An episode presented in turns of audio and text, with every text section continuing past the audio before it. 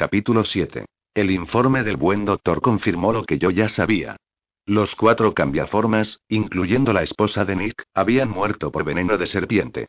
Yo había observado cuatro tamaños diferentes de mordeduras en los cuerpos, Dolit le había encontrado uno más, lo que significa cinco juegos de colmillos y probablemente cinco asaltantes, a menos que el asesino fuera una hidra.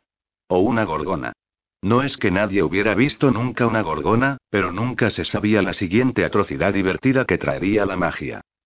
Las serpientes eran una especie de víboras, y con base en la opinión de Dolittle, el mayor bocado pertenecían a algo con una cabeza del tamaño de un coco y su veneno era mortal para los seres humanos en un instante y para los cambiaformas en un poco más de tiempo. Además del informe oficial, el sobre contenía un pequeño trozo de papel que decía, si lo encuentras, llámame inmediatamente.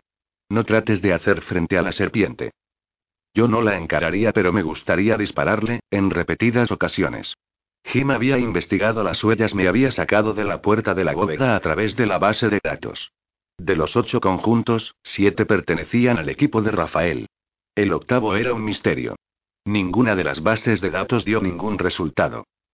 El análisis de rastros no era mucho mejor. No había armas humeantes. Revisé los informes. El equipo de Rafael era un grupo muy unido, todos del clan Bouda y sus familiares. Los hombres y las mujeres de la familia se mantenían juntos. Visitaban los mismos lugares, iban a las mismas barbacoas y cuidaba de los hijos de los otros. Rafael era muy selectivo en sus hábitos de contratación y no había contratado a nadie nuevo durante 11 meses, mucho antes de que la recuperación del Herón saliese a concurso. De las 14 personas actualmente en el equipo, 6 estaban emparejados, con ambos cónyuges trabajando para reclamos Medrano, otros 3 estaban unidos a otras personas, 2 eran hijos de otros miembros del equipo y los 3 cambiaformas restantes habían trabajado con Rafael durante años. Ellos llevaban una vida tranquila, trabajaban, se iban a casa y pasaban tiempo con sus hijos. Verifiqué los antecedentes que Jim había encontrado. Este tipo de ambiente no proporcionaba exactamente un terreno fértil para los pecados secretos. Nadie era un jugador empedernido. Nadie había pedido prestado dinero a fuentes indeseables. Nadie parecía tener espacio en sus vidas para el chantaje, el asesinato y los asuntos tórridos. Y si había habido una aventura, su preocupación más grande habría sido sus cónyuges boudas. Los boudas eran desenfrenados hasta que se emparejaban, pero una vez emparejados, eran posesivos y ferozmente celosos. Y sus escándalos eran notoriamente públicos. Nos encantaba el drama. Llamé a un amigo de la MSDU local. Durante mi tiempo con la Orden, Ted me había enviado a ayudar a los militares un par de veces y había ganado suficiente crédito y uno o dos favores. Lena, mi contacto en Lamsdu, hizo una búsqueda rápida de la historia criminal de Anapa para mí. No tenía ninguno. Cualquiera de los dos, él y su empresa, eran asquerosamente respetuoso con la ley o sabía cómo cubrir su rastro. Finalmente levanté la vista y señalé con la cabeza a Ascanio. Ponte tu equipo. Él agarró su cuchillo. ¿A dónde vamos? A la biblioteca. Su entusiasmo se desinfló visiblemente y emitió un suspiro trágico. Pero biblioteca y pateáculo son dos conceptos que no suelen ir juntos. Esa es la naturaleza del negocio. El 5% del tiempo estás matando monstruos. El resto del tiempo, investigamos a través de la porquería del posible perpetrador. Uh. Yo estaba luchando en dos frentes. En uno de ellos, él era un chico de 15 años, equipado con el cuerpo de un monstruo e inundado de hormonas. Estaba desesperado por una oportunidad de hacer algo emocionante. Por otro lado, era un Bouda. Éramos de una especie que se aburría fácilmente. En la naturaleza las hienas cazaban basándose más en la vista que en aroma. No hacíamos las feroces persecuciones que les gustaban a los lobos, no perseguíamos incansablemente a un objetivo y no le seguíamos la pista. Seguir el rastro de migas de pan estaba en contra del instinto natural de Ascanio. Pero, como le había señalado antes, la parte humana de estaba al mando. Prevalecería. Siempre puedes quedarte aquí y practicar con la escoba. No, gracias, dijo, y esbozó una sonrisa deslumbrante. El chico era otra cosa. ¿Puedo conducir? Sí, puedes. Tenía que darle algo como premio de consolación. Cerramos la oficina y nos fuimos. Entonces, ¿por qué vamos a la biblioteca? preguntó Ascanio. Me apoyé en mi asiento. No vayas por Magnolia. toma Redberry en su lugar. ¿Por qué? Redberry tiene algún tipo de vides amarillas extrañas que crecen en los edificios. Quiero echarle un vistazo. Para responder a tu pregunta, vamos a la biblioteca porque es el único lugar accesible para el público en el que podemos aprovechar el proyecto de la Biblioteca de Alejandría. ¿Qué es eso? Hace unos años, antes de que nacieras, la gente tenía acceso a una red de datos de llamada Internet. Si, por ejemplo, necesitabas una dirección, la podías escribir en tu ordenador y él te decía dónde estaba y cómo llegar hasta allí. Si necesitabas buscar algo así como el punto de ebullición del ácido clorhídrico, lo tecleabas y el dato estaba instantáneamente a tu alcance. Wow. Sí. Bueno, cuando se hizo obvio que la magia iba a destrozar las redes informáticas, la gente trató de preservar porciones de la Internet. Hicieron copias de sus servidores y se enviaron los datos a una base de datos central en la biblioteca del Congreso. El proyecto se conoció como la Biblioteca de Alejandría, ya que en la antigüedad se decía que la Biblioteca de Alejandría contenía todo el conocimiento humano antes de que algún idiota la quemase hasta los cimientos. Dado que la tecnología se ha terminado, vamos a acabar a través de esa base de datos. ¿Qué estamos buscando? Hechos. Echemos un vistazo a lo que tenemos. Primero, Rafael compra un edificio muy disputado, dejando a todos los demás licitadores en el polvo. Luego el equipo de Rafael encuentra una bóveda secreta que no estaba en ninguno de los documentos que tenían. Alguien fue al sitio de Rafael, atacó a los cambiaformas que lo custodiaban y abrieron la bóveda. Luego se fueron del lugar, dejando la mayor parte del contenido de la bóveda intacta. ¿Qué te dice eso? Ascanio frunció el ceño. No fue al azar. Cierto. Hay lugares más fáciles de robar y un túnel protegido no es como un banco. No se ve automáticamente que algo valioso se oculta en él. Además, un ladrón al azar hubiera vaciado la caja fuerte. Ascanio me miró. Así que el ladrón tenía que conocer la bóveda y lo que había en ella. Todavía había esperanza para él. Exactamente. Tenemos dos vías de investigación. Primero, averiguar quién sabía de la bóveda y quién podría haber accedido a ella, y dos, sí, averiguar lo que buscaban, dijo Ascanio. Le sonreí. Bueno, Sabemos que el edificio era propiedad de Jamar Groves. Si el Blueron tenía una bóveda secreta, Jamar tenía que conocerla, porque él era el que la había puesto ahí. Sabemos que Jamar Groves coleccionaba arte y antigüedades. Es lógico suponer que la bóveda contenía el alijo personal de Jamar. Nosotros también tenemos el catálogo de contenidos de la bóveda, lo hice en la escena. Vamos a buscar en los archivos cualquier mención a Jamar y a su colección y compararla con la lista de elementos de la bóveda. Ascanio colocó su bonita cara en una expresión martirizada. La biblioteca central se encuentra en el límite de Centennial Park, le dije. Con los años el parque ha crecido en tamaño, tragando bloques adicionales de la ciudad, y la biblioteca fue una de sus víctimas. ¿Y? Preguntó Ascanio. Centennial Park es propiedad de los aquelares de brujas. Proporcionan seguridad para la biblioteca, ya que es un depositario de conocimientos. Ascanio cobró vida. ¿Brujas adultas? La mayoría de ellas, sí. Si trabajas duro, te dejaré coquetear. El Bouda adolescente sonrió. No te hagas ilusiones, le dije. Las brujas jóvenes son bastante pragmática. Desde el cambio, el momento en el que había comenzado nuestro apocalipsis a cámara lenta, las plantas había decidido que era hora de emprender el asalto completo sobre todas las cosas humanas. La magia alimentaba el crecimiento de los árboles y Centennial Park era un claro ejemplo de ello. En la década transcurrida desde el cambio el parque se había triplicado en tamaño, haciéndose cargo de las manzanas vecinas de la ciudad. Una vez que los aquelares de brujas Atlanta se lo habían comprado a la ciudad como su lugar de reunión, el parque había dejado de expandirse hacia los lados, dirigiendo todo su crecimiento hacia arriba.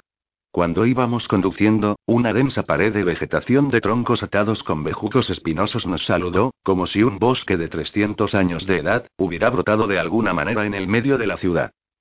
El edificio cuadrado de color marrón de la biblioteca central estaba rodeado de verde. Un par de enormes árboles lo abrazaban por ambos lados, sus ramas y raíces detrenzaban juntas, deslizándose por las paredes y en ocasiones a través de ellas, como si la propia biblioteca fuera una seta rara que crecía de sus troncos individuales. Los árboles protegían la biblioteca y mientras que sus vecinos de hacía mucho tiempo se habían derrumbado, la biblioteca parecía intacta. Aparcamos en un aparcamiento grande, lo que solía ser Forsyth Street, y fuimos a las puertas. En el interior, una joven de pelo oscuro dio un paso en nuestro camino. Ella llevaba un bastón, pantalones vaqueros y una camiseta blanca con volantes, en el lado izquierdo de su cara lucía un tatuaje de algunos símbolos arcanos sobre la ceja y hacia abajo sobre su pómulo. Por favor, entregad vuestras armas. Gorjeó en voz alta y con la cabeza señaló un carro lleno de contenedores de plástico. Los ojos de Ascanio se iluminaron. Me quité las Six Hours y las puse en un recipiente de plástico. Los dos cuchillos las siguieron. Puse mi acónito y un pequeño frasco con mi polvo de plata en él. Gracias. Dijo la bruja y miró a Ascanio. El muchacho le ofreció el cuchillo con una sonrisa encantadora. Hola. ¿Cómo te llamas? Mi nombre se pone el cuchillo en el recipiente, por favor. Ascanio depositó el cuchillo en la papelera y me siguió. ¿Abandonas? Le pregunté. No está interesada, dijo. Linda, pero no está interesada. Eso era una cosa que podía decir honestamente de los boudas de Atlanta. Los hombres siempre entendían la diferencia entre no y tal vez. Cruzamos el suelo hasta un pesado escritorio atendido por una bibliotecaria. Me sonrió. ¿Puedo ayudarla? Necesitamos acceso a la biblioteca de Alejandría. ¿Es usted miembro? No, pero me gustaría serlo. Andrea, dijo una voz masculina familiar. Me volví. Un hombre alto, de hombros anchos, se puso de pie junto a las estanterías de libros de referencia, mirándome. Vestía una túnica negra con bordados de plata a lo largo del dobladillo y las mangas sujeto por un cinturón de cuero alrededor de su estrecha cintura. Su cabello negro azabache estaba afeitado a los lados de la cabeza en una semblanza de la melena de un caballo. Sus rasgos eran audaces y con dureza cortante, tenía una gran nariz aguileña, una mandíbula cuadrada, pómulos prominentes y una boca llena que podría ser sensual o cruel. Sus cejas eran negras y sus ojos, llenos de humor, eran negros también. Parecía que realmente le gustaba ese color, lo cual era comprensible ya que era un Wolf, que era algo así como un druida ruso, y que adoraba a Chernobyl, el dios eslavo de todo lo malo y del mal, como Kate me había dicho una vez. Si se miraba en un diccionario mago oscuro, habría una foto de él. Excepto que estaría de pie sobre una pila de cráneos y disparando fuego mágico con su bastón. Hola, Román. El Wolf puso su libro a un lado y se acercó. Tenía que admitirlo, la ropa, el pelo y su altura combinada en un todo bastante amenazador. Él sonrió, mostrando sus dientes. ¿Recuerdas mi nombre? Tenía una de las mejores voces masculinas que había escuchado nunca. Rica y resonante y apenas con un toque sugerente. O tal vez estaba leyendo demasiado en él. La primera vez que lo había visto, estaba en una jaula para lupos en nuestra oficina, porque había atacado a Kate y a ella no le había gustado. Había hecho algunos comentarios sobre mí que podrían haber sido interpretados como coqueteo. En cierto estilo mago oscuro terrible. También recordé que tenía acento ruso. No mucho, pero ahora estaba hablando como si hubiera nacido y criado en Atlanta. Tal vez había sido así. Sigues usando el mismo equipo, ya veo. ¿Alguna vez te lo cambias? En privado, dijo. Debo mantener mi imagen de tinieblas y sombras. ¿No son las tinieblas y las sombras lo mismo? Le pregunté. Él movió las cejas hacia mí. Ah, se podría pensar que sí, pero no. Las sombras implican la presencia de la luz. No es del todo malo, ya ves. Partes de mí son buenas. De hecho, partes de mí son excelentes. Ascanio puso los ojos en blanco. Entonces, dijo Román. ¿Qué te trae por aquí? Estamos tratando de obtener acceso a la biblioteca de Alejandría. Yo puedo ayudar. Toma esto, Rachel, le dijo a la bibliotecaria. Román nos hizo un gesto con la cabeza. Seguidme. Lo seguimos hasta una escalera de color gris y marrón. ¿Vienes aquí a menudo? Le pregunté. Puso los ojos oscuros. Vivo en este maldito lugar. Papá está tratando de localizar algunas leyendas oscuras. El oráculo de las brujas vio algunas cosas hace un par de semanas y he estado cavando desde entonces. ¿Podrías decirle que no? Ascanio preguntó desde atrás. Román lo miró y lanzó un suspiro dramático. Mi padre es el Wolf Negro. Mi madre es una de las brujas del oráculo. En mi lugar tendrías que preguntarte a ti mismo si valen la pena los problemas, los regaños, las acusaciones de no ser un buen hijo, las conferencias de ambos padres y la historia de cómo mi madre estuvo de parto durante 40 horas, lo que puedo recitar de memoria. Es más fácil simplemente hacer lo que quieren. Además, si la profecía es el signo de que algo terrible va a suceder, puede ser que así estemos preparados. ¿Qué clase de profecía es? preguntó Ascanio. Eso es clasificado. Román le guiñó un ojo. Podría decírtelo, por supuesto, pero luego tendría que matarte y encadenar tu alma, por lo que serías mi siervo de la sombra por toda la eternidad. Vamos, que estás bien de esta manera. Román giró a la izquierda, entre las estanterías, profundizando en el segundo piso de la biblioteca. Los ojos de Ascanio se agrandaron. Se volvió hacia mí. ¿Puede hacer eso? Me encogí de hombros. No tengo ni idea. ¿Por qué no intentas molestarle y lo averiguamos? No, gracias. Román nos condujo por el estrecho túnel entre estanterías hasta el final, a la parte posterior de la biblioteca, donde cinco terminales brillaban débilmente. Sacó una tarjeta de su bolsillo y la pasó a través del lector de los dos terminales más cercanos. El logo de la Biblioteca de Alejandría, un libro envuelto en llamas, entró en las pantallas. Aquí tienes. Gracias. Lo aprecio. Había sido muy amable de su parte. Oye, ¿puedo hacerte una pregunta? ¿En privado? Por supuesto. Señalé el terminal de la izquierda.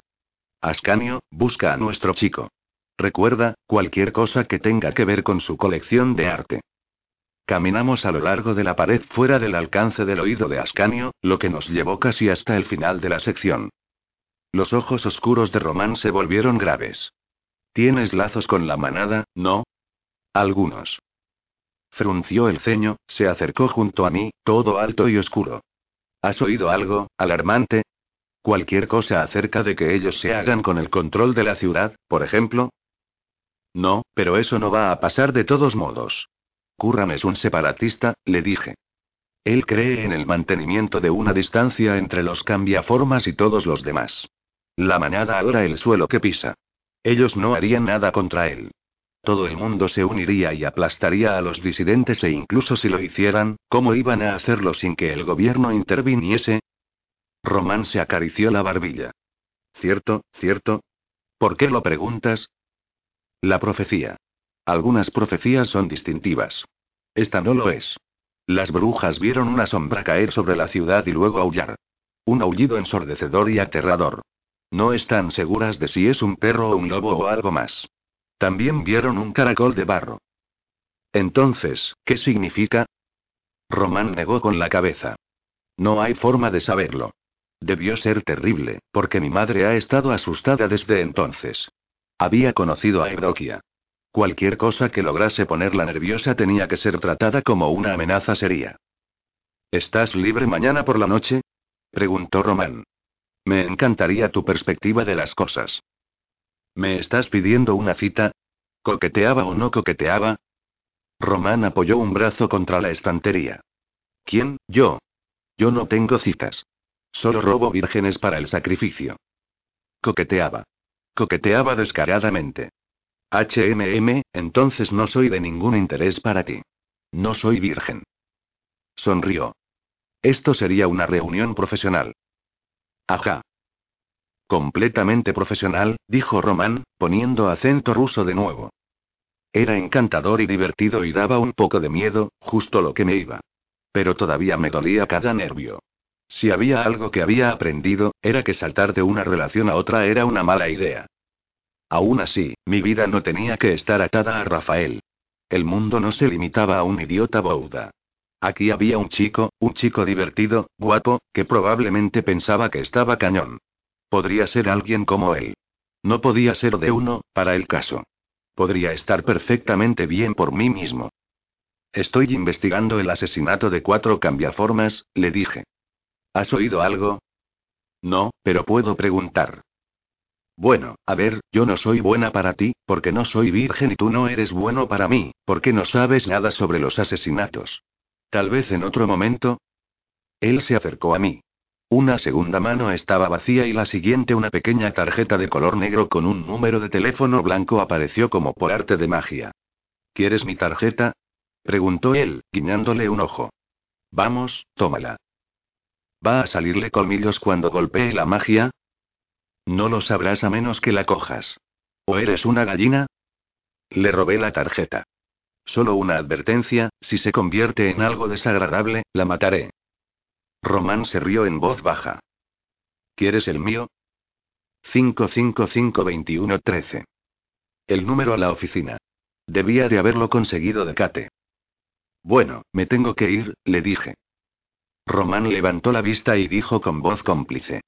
Si desaparezco en una columna de dramático humo negro, ¿crees que los aspersores se encenderán?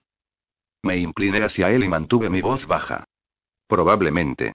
Pero estoy dispuesta a cerrar los ojos un segundo y hacer como que los has hecho de todos modos. Cerré los ojos por un largo rato y cuando los abrí, él se había ido. Cuando regresé al terminal, Ascanio me entregó una libreta con notas. Encontré algunos artículos. Al golf le gustas, dijo, con la mirada fija en la pantalla. Sí, lo hago. Leí sus notas. Había hecho una lista de las subastas de arte que jamás había visitado. ¿Quiere esto decir que has terminado con Rafael? Le di mi mirada de francotirador. Si alguna vez quieres poner un pie fuera de la oficina de nuevo, dejarás de tener interés en mi vida amorosa. No es asunto tuyo. Se volvió hacia mí con una expresión de remordimiento que podría haber hecho llorar a los ángeles. Sí, señora. ¿Cómo se pasaba de beber Rory a Ascanio? Y pensar que un día iba a tener hijos, y dado que yo era medio bauda probablemente resultarían igual que él. El pensamiento aturdía mi mente. Aquí dice que Jamar compró un asiento de inodoro por 50 mil dólares, dijo Ascanio. Miré en la pantalla. Dice que es de Amarna, de la decimoctava dinastía de Egipto. Es un asiento de inodoro, dijo Ascanio. De cuatro mil años de antigüedad. Me miró, incrédulo. Algunos antiguos egipcios se subían a él y ponían un nuevo. Supongo que sí. Él pagó 50 mil dólares por un asiento de inodoro usado. Tal vez estaba bañado en oro, le dije. No, aquí dice que estaba hecho de piedra caliza, por lo que si fueras a utilizarlo, se te congelaría el culo al sentarte en él. No hace frío en Egipto. Hace calor. Tus conocimientos de geografía son inestables, amigo.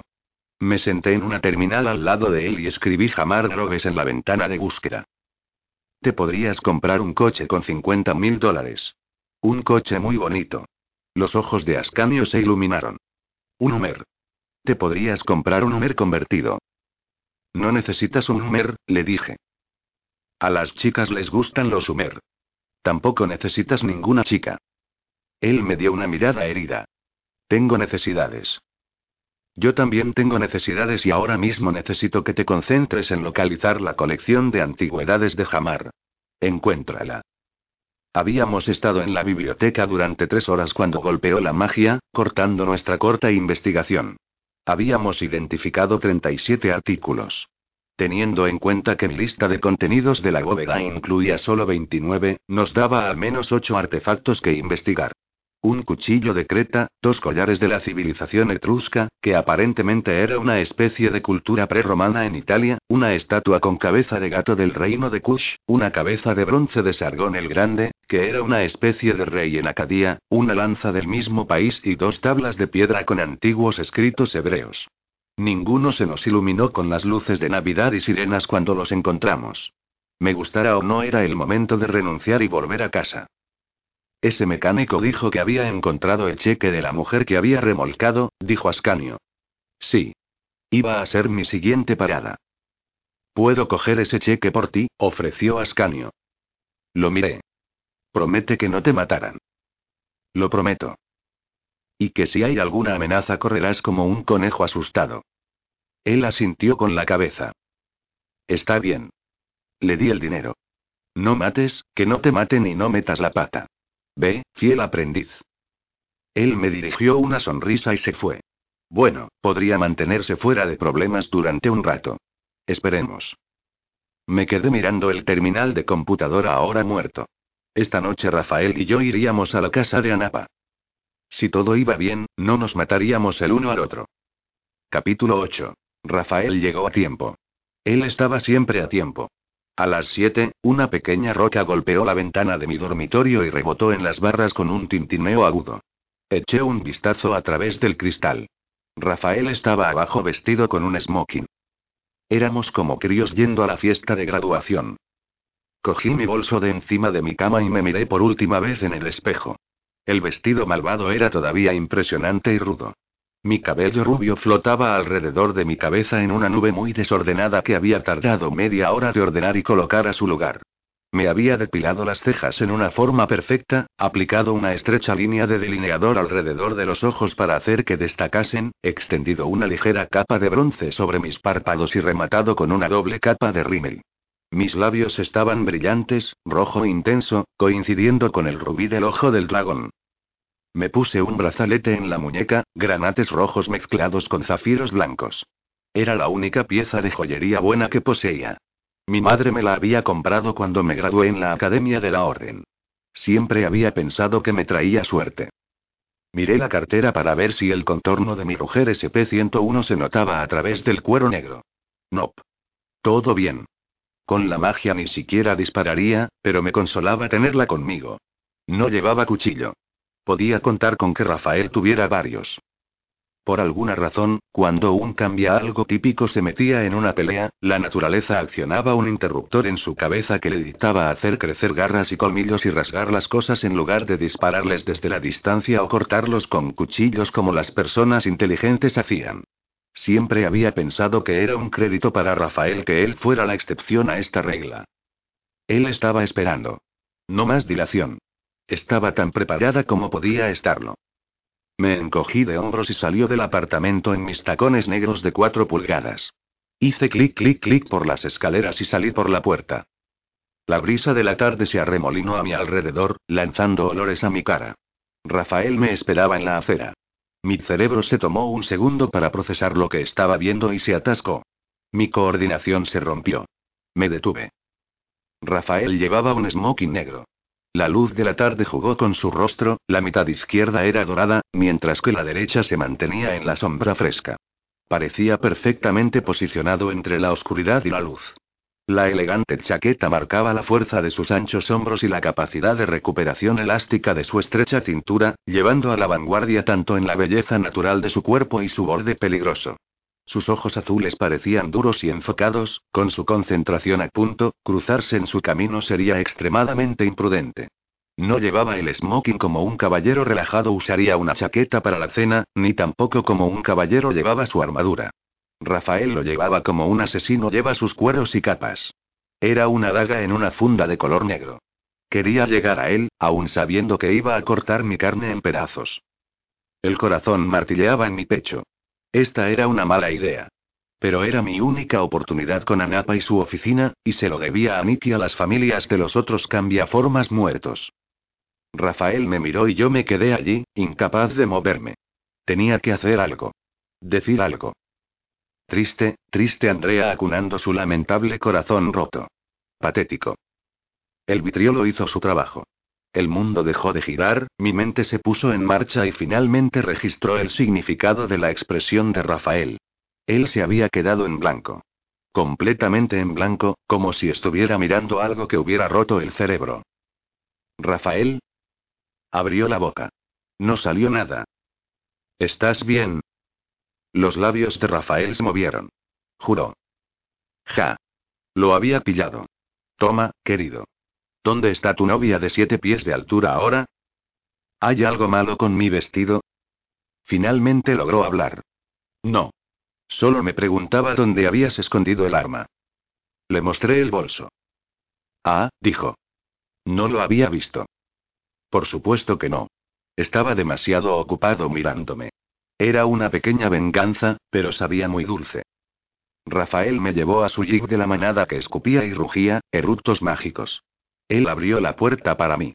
A medida que entraba, su aroma se deslizó a lo largo de mi piel, cantándome. Compañero. Compañero, compañero, compañero. Demonios. Me senté en mi asiento. En lugar de cerrar la puerta, él se inclinó hacia mí, con una mirada de intensa concentración en su rostro, como si estuviera a punto de decir o hacer algo precipitado. El aliento se atascó en la garganta. Si él se inclinaba para besarme, me gustaría darle un puñetazo en la cara. Yo no sería capaz de ayudarme a mí misma. Rafael se apartó de mí y cerró la puerta. Bueno. Era mejor así. En serio. Rafael se metió en el jeep, cerró la puerta silenciando el rugido del motor de agua y se fue. Metió la mano en el compartimento lateral de la puerta, sacó una carpeta y la dejó caer en mi regazo. La abrí. Una línea de tiempo de los movimientos de sus trabajadores en la noche del asesinato. Estupendo. Gracias. De nada. Busqué en la línea de tiempo. Veinte minutos más tarde estaba claro que ninguna de las personas de Rafael había tenido tiempo de volver sobre sus pasos y asesinar a sus amigos y colegas. Rafael era el único hombre sin coartada sólida. De acuerdo a su horario, se había ido a casa, al parecer sin su prometida. Conociéndolo, esperaba que lo hiciesen como conejos, pero supongo que hasta los conejos tenían un día libre de vez en cuando. Golpeé el papel. ¿Qué pasa con Colin? El dossier de Jim dice que tiene deudas. Tiene deudas porque su casa se incendió. Sacó un préstamo de emergencia de la manada. Él trabaja duro y sabe que si sigue en problemas puede acudir a mí. Apoyé la cabeza hacia atrás, pero no demasiado duro, no quería estropear mi cabello contra el reposacabezas. Nos pusimos de acuerdo para compartir información, dijo Rafael. No tengo mucho que compartir. Pasé todo el día en la biblioteca tratando de precisar la colección de arte de Jamar. Encontrado ocho artículos que no estaban en la caja fuerte, algunos con imágenes. Nada destacó. Tengo un juego de huellas que no pertenece a Mane de tu nómina, pero no hay concordancias con Mane de la base de datos. He analizado una tonelada métrica de pruebas residuales sin ningún tipo de pruebas concluyentes. Vas a resolverlo, dijo. Si Jim no te había asignado esto, te habría solicitado. Gracias por el voto de confianza. Así que nadie puede confirmar que estuviste en tu casa. Rafael se encogió de hombros. No. Si hubiera sabido que tendría que proporcionar una coartada me habría asegurado de no pasar la noche solo. Me sorprende que lo hayas hecho. Él no mordió el anzuelo. Han pasado 48 horas y no tenemos ninguna pista. Su tono de voz me dijo que no estaba criticándome. Su gente estaba muerta. Rafael estaba enojado, frustrado, y herido. Yo no diría eso. El lento y constante gana la carrera. Lo sé. Miró a la carretera. He tenido que firmar los papeles para los beneficiarios de las muertes. Eso tenía que haber sido duro. Nick vino a verme. Está pasando un momento difícil. No es el único, dijo Rafael. Debería haber sabido de la bóveda. Debería haber sabido que estaba allí. No te rindas, le dije. He estudiado minuciosamente los comunicados de prensa de Jamar todo el día y no había ninguna mención a la bóveda. No se te pasó. La información no estaba allí para empezar. ¿De verdad crees que Anapa tiene algo que ver con esto? No sé si lo hizo. Él no tiene antecedentes penales, ni multas de estacionamiento. Su empresa está absolutamente limpia, aunque no he tenido tiempo para cavar muy profundo. Además, me pasé una hora con él en la biblioteca y no encontré nada, pero sabe que es objeto de escrutinio. Su gente sabía quién era yo. Rafael me miró. Su portavoz me recordó que ya no tengo a la orden de mi lado. Ah. Ah, ¿qué? Ah, muy mal. Ah, entiendo. Ah, ¿te lo mereces? Ellos saben quién soy, saben que soy tenaz. ¿Por qué no pasar diez minutos contestando mis preguntas? Luego me habría ido y todo el mundo feliz. ¿Crees que está ocultando algo? Suspiré. No lo sé. Estoy recogiendo información y me he topado con una barrera. Traté de organizar un robo, pero esta fiesta es una mejor opción. Rafael resopló. Un robo. ¿Tú? Lo pensé, le dije. Creo que tiene un montón de guardas mágicas y de cámaras de vigilancia. Él dejó una ruta muy agradable abierta para mí, sin cámaras que la cubriesen, pero estoy bastante segura de que habría encontrado seis maneras de entrar para el domingo. Probablemente habría intentado entrar por el sótano. Pero como la oficina en realidad no funciona no tiene mucho sentido. Rafael se quedó mirándome. Me hubiera gustado que dejara de hacer eso. Cada vez que él se volvía hacia mí, mi corazón seguía tratando de hacer piruetas fuera de mi pecho en un intento inútil de echarse a sus pies. Mientras tanto mis manos querían envolverse alrededor de su cuello y estrangularlo. Era bueno que mi cerebro estuviera al mando. ¿Quién eres tú y qué has hecho con Andrea? Soy la versión nueva y muy jodida y o muy mejorada, dependiendo de la forma en que se mire. Él miró al frente. Pensé que estar jodidos era algo que teníamos en común. No, yo estaba bien. Tú eras el echado a perder. La línea de la mandíbula de Rafael se endureció. He trabajado seis días a la semana desde que tenía 16 años. He construido mi empresa de la nada, con 10 mil dólares de capital inicial que tomé prestado de la manada, como todo el mundo, y he devuelto cinco veces más. Estoy apoyando a todo el clan Bouda. Nadie me ha dado ningún tratamiento especial. ¿Cómo exactamente estoy echado a perder? Parpadeé hacia él. ¿En serio? Sí. Por favor, ilumíname. ¿Recuerdas el año cuando quisiste tomarse esas vacaciones en los Cayos durante una semana? Me miró. ¿Vas a usar nuestras vacaciones en mi contra? Te encantaron. Lo habían hecho. Solo él, yo y el océano. ¿Te acuerdas de esa familia Bouda que quería unirse al clan casi al mismo tiempo? ¿La familia de la torre? Que un cambiaformas se incorpore a la manada era un asunto relativamente simple. Se presentaba a los alfas de su clan y si era aceptado, se presentaba al cambiaformas ante la manada. Con las familias y pequeñas manadas, el proceso se complicaba. Múltiples controles de antecedentes y entrevistas individuales más tarde, se fijaba una fecha especial y alfas o betas de otros clanes tenían que estar presentes. Rafael se encogió de hombros. ¿Qué pasa con los de la Torres?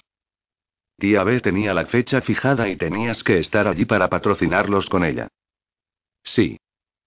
Y le dijiste a tu madre que era bienvenida a hacer lo que quisiera, pero que tú te ibas de vacaciones. Yo había trabajado siete días a la semana durante dos meses sin parar. Les mostré mis dientes. ¿Vas a dejarme hacer mi punto o tengo que morderte para evitar que me interrumpas? Si me muerdes, te muerdo de vuelta.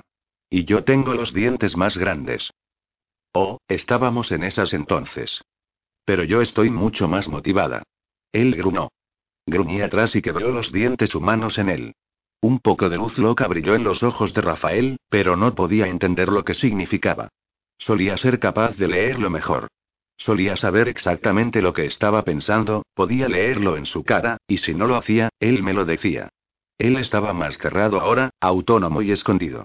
Había una firme determinación allí, y una señal de peligro bajo la superficie. Rafael se había vuelto impredecible. Era muy emocionante. Emocionante no era lo que estaba buscando. ¿Qué? No hay nada que decir. Se pregunté. Estoy esperando a ver si vas a hacer algo o simplemente vas a sacar tus bonitos dientes. No me tientes. Le di un suspiro burlón. Oh, lo haría. Pero entonces tendría que llevarle tu cuerpo maltratado a tu novia y no me gusta la histeria. ¿O es que te refieres a otro tipo de tentación? Rafael se rió. Era una risa salvaje que prometió todo tipo de maldades. Maldades divertidas. Algo se alzaba delante de nosotros. Bus. Grité. Miró el parabrisas y se desvió, evitando un autobús por un par de pulgadas. Agujas diminutas de adrenalina erizaron mi piel. Me estremecí, tratando de quitármelas de encima. Los pelos de la nuca se me erizaron. Dedos fantasmales estaban justo debajo de mi piel, haciendo que las manchas se notasen tenuemente en mis brazos. ¿Cuál es el punto de las vacaciones? preguntó Rafael. Tu madre reprogramado todo el cambio de fecha pidiéndole una dispensa especial a Curran para que la familia pudiera quedarse una semana más en el territorio de la manada. Ella convenció a Valencia para suspender su recital de ballet y 40 alumnos tuvieron que cambiar su horario para que coincida con la nueva fecha. B planeó y barajó las cosas. No importaba cuántas personas fueran a ser molestadas, pero su bebé tendría sus vacaciones, por Dios. Me eché a reír. Tuve una discusión con tía B. Casi llegamos a la sangre. Me ofrecí cancelar las vacaciones. Ella me miró como si me hubiera crecido un árbol de Navidad en mi cabeza. Imité la voz de tía B. Oh, no, querida. ¿Sabes lo duro que trabaja Rafael? Vais a ir allí a pasar un buen rato. Rafael miraba sombríamente a través del parabrisas, girando alrededor de los baches creados por la magia en el pavimento con precisión quirúrgica. Sin comentarios, ¿eh? Has crecido protegido y ni siquiera sabes la suerte que tienes. Tu madre te ama más que a la vida misma. Ella celebra el hecho de que existas. Teniendo en cuenta que los dos hermanos de Rafael habían ido a Lupo en la infancia y me habían tenido que matarlos, no podía culparla. Eres inteligente, guapo y respetado, eres un luchador peligroso y rico por derecho propio. Acomodado, dijo con los dientes apretados. Está bien, acomodado. Las mujeres se lanzan a tus pies. Apuesto a que cuando llevaste a tu novia a tía B, ella ni siquiera parpadeó, cuando cualquier otra habría sido expulsada de la casa Bouda. ¿Hay un punto al acariciar mi ego? No es una caricia. Son simples hechos, querido Rafael. Te adoran. Lo tienes todo. No todo, dijo. Todo, repetí. Si eso no es estar echado a perder, no sé qué lo es. Es por eso que nunca podrás ponerte en mis zapatos. Toda esa buena suerte te dio anteojeras. Para ti, Bouda significa gente que piensa que eres un semidios. Para mí Bouda significa gente que rompe mis huesos por diversión. Se volvió hacia mí de nuevo, sus ojos eran azules oscuros. Este clan Bouda nunca abusó de ti. Esta manada te ofreció protección y tú los rechazaste. Los traicionaste. Y estábamos de regreso al punto de partida. Hemos llegado, Rafael señaló delante. Al final de la calle, una amplia mansión se levantaba contra el cielo, toda de piedra blanca tallada y detalles en oro. Hermosa. Un estacionamiento cerrado nos esperaba, con un aparcacoches en un pequeño stand armado con una ballesta. Si aparcamos ahí, estaríamos atrapados. En el aparcamiento no, murmuré. Sí. Puede que tengamos que salir corriendo. Rafael aparcó en la calle lateral. Buena idea. Si tuviéramos que salir a toda prisa, sería más rápido que las maniobras de estacionamiento. Señalé el edificio medio en ruinas. Eso se ve agradable y sombrío. Aparcó detrás de la ruina y apagó el motor, matando el ruido constante que había proporcionado fondo a nuestra conversación. Nos sentamos empapados en el repentino silencio. Me enfrenté a él. Volvemos a eso una y otra vez, así que vamos a hacer esto una vez por todas, porque no quiero hablar más de ello. Digamos que la casa Bouda había sido atacada e incendiada, y un caballero de la orden llama pidiendo ayuda.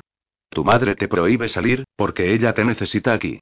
La casa del clan está en ruinas, pero yo quiero que vengas conmigo para ayudar a la orden, ¿vendrías? Esto es exactamente lo que no entiendes. El rostro de Rafael era resuelto. Si mi madre me pusiese esa clase de condición, se lo habría dicho a ella misma.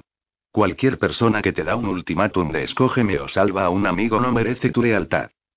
Él tenía un punto. Tienes razón. Pero mi pregunta sigue en pie. La orden lo era todo para mí, Rafael. Era mi manada, mi familia.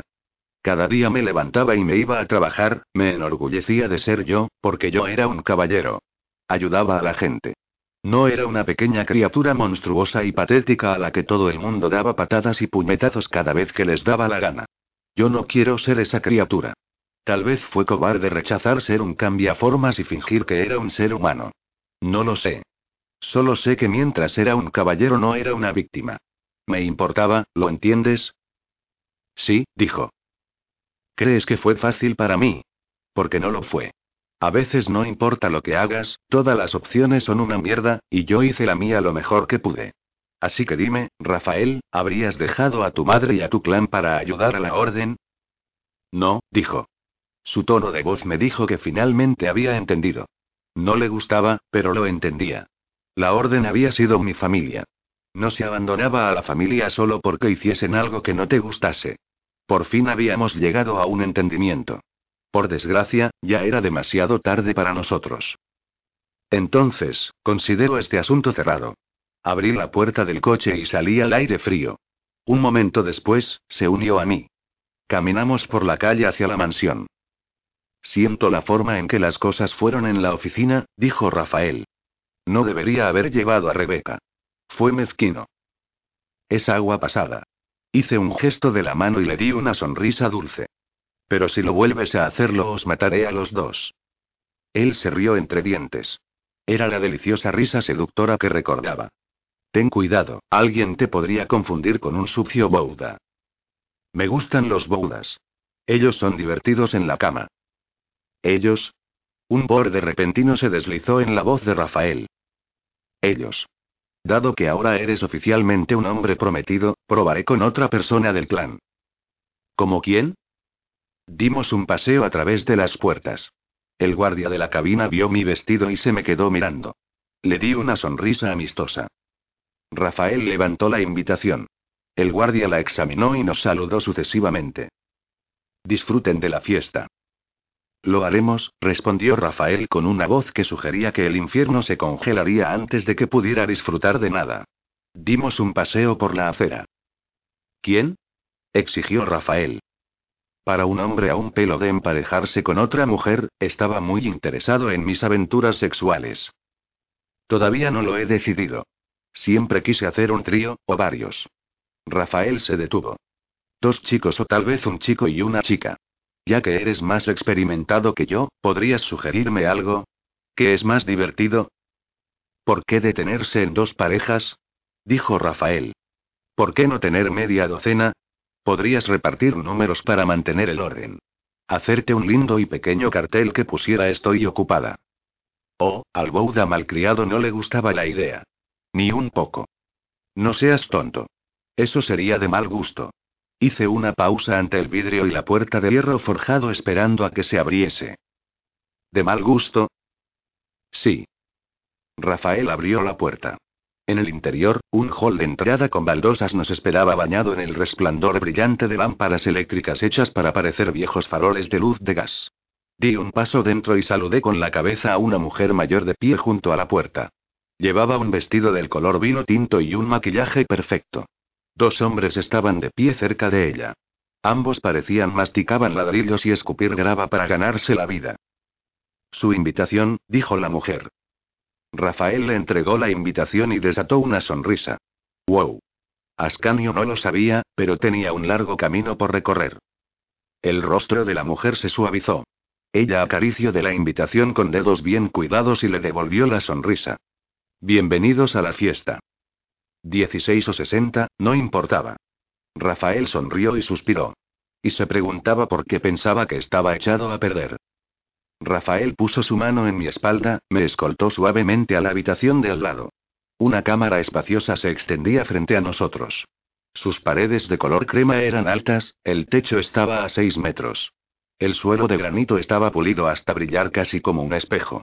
Enormes ventanas de 12 pies de altura, enmarcadas con vaporosas cortinas blancas y gruesos cortinones dorados, derramaban la débil luz de la tarde en la habitación, hacían juego con las molduras. A nuestra derecha una escalera blanca curvada llevaba arriba. Todo el lugar era como un palacio, elegante y de alguna manera atemporal. El aire olía a vino, canela, y a otro aroma extraño, pero familiar, orégano, no, mejorana, mezclada con la dulzura exuberante del humo de la mirra. Interesante lección de popurrí. Picante. Rafael se inclinó hacia mí, con la sonrisa aún en su rostro. No puedo decir si están encubriendo el olor de algo malo con este perfume o no. Nos quedamos quietos de pie durante un largo segundo, nuestras narices revoloteando, tomando respiraciones profundas y tratando de dividir la fragancia en perfumes individuales. Soy un fracaso, le dije. Si había algún olor oculto bajo esa amalgama de hierbas y resinas no podía encontrarlo. Rafael frunció las cejas. Yo también.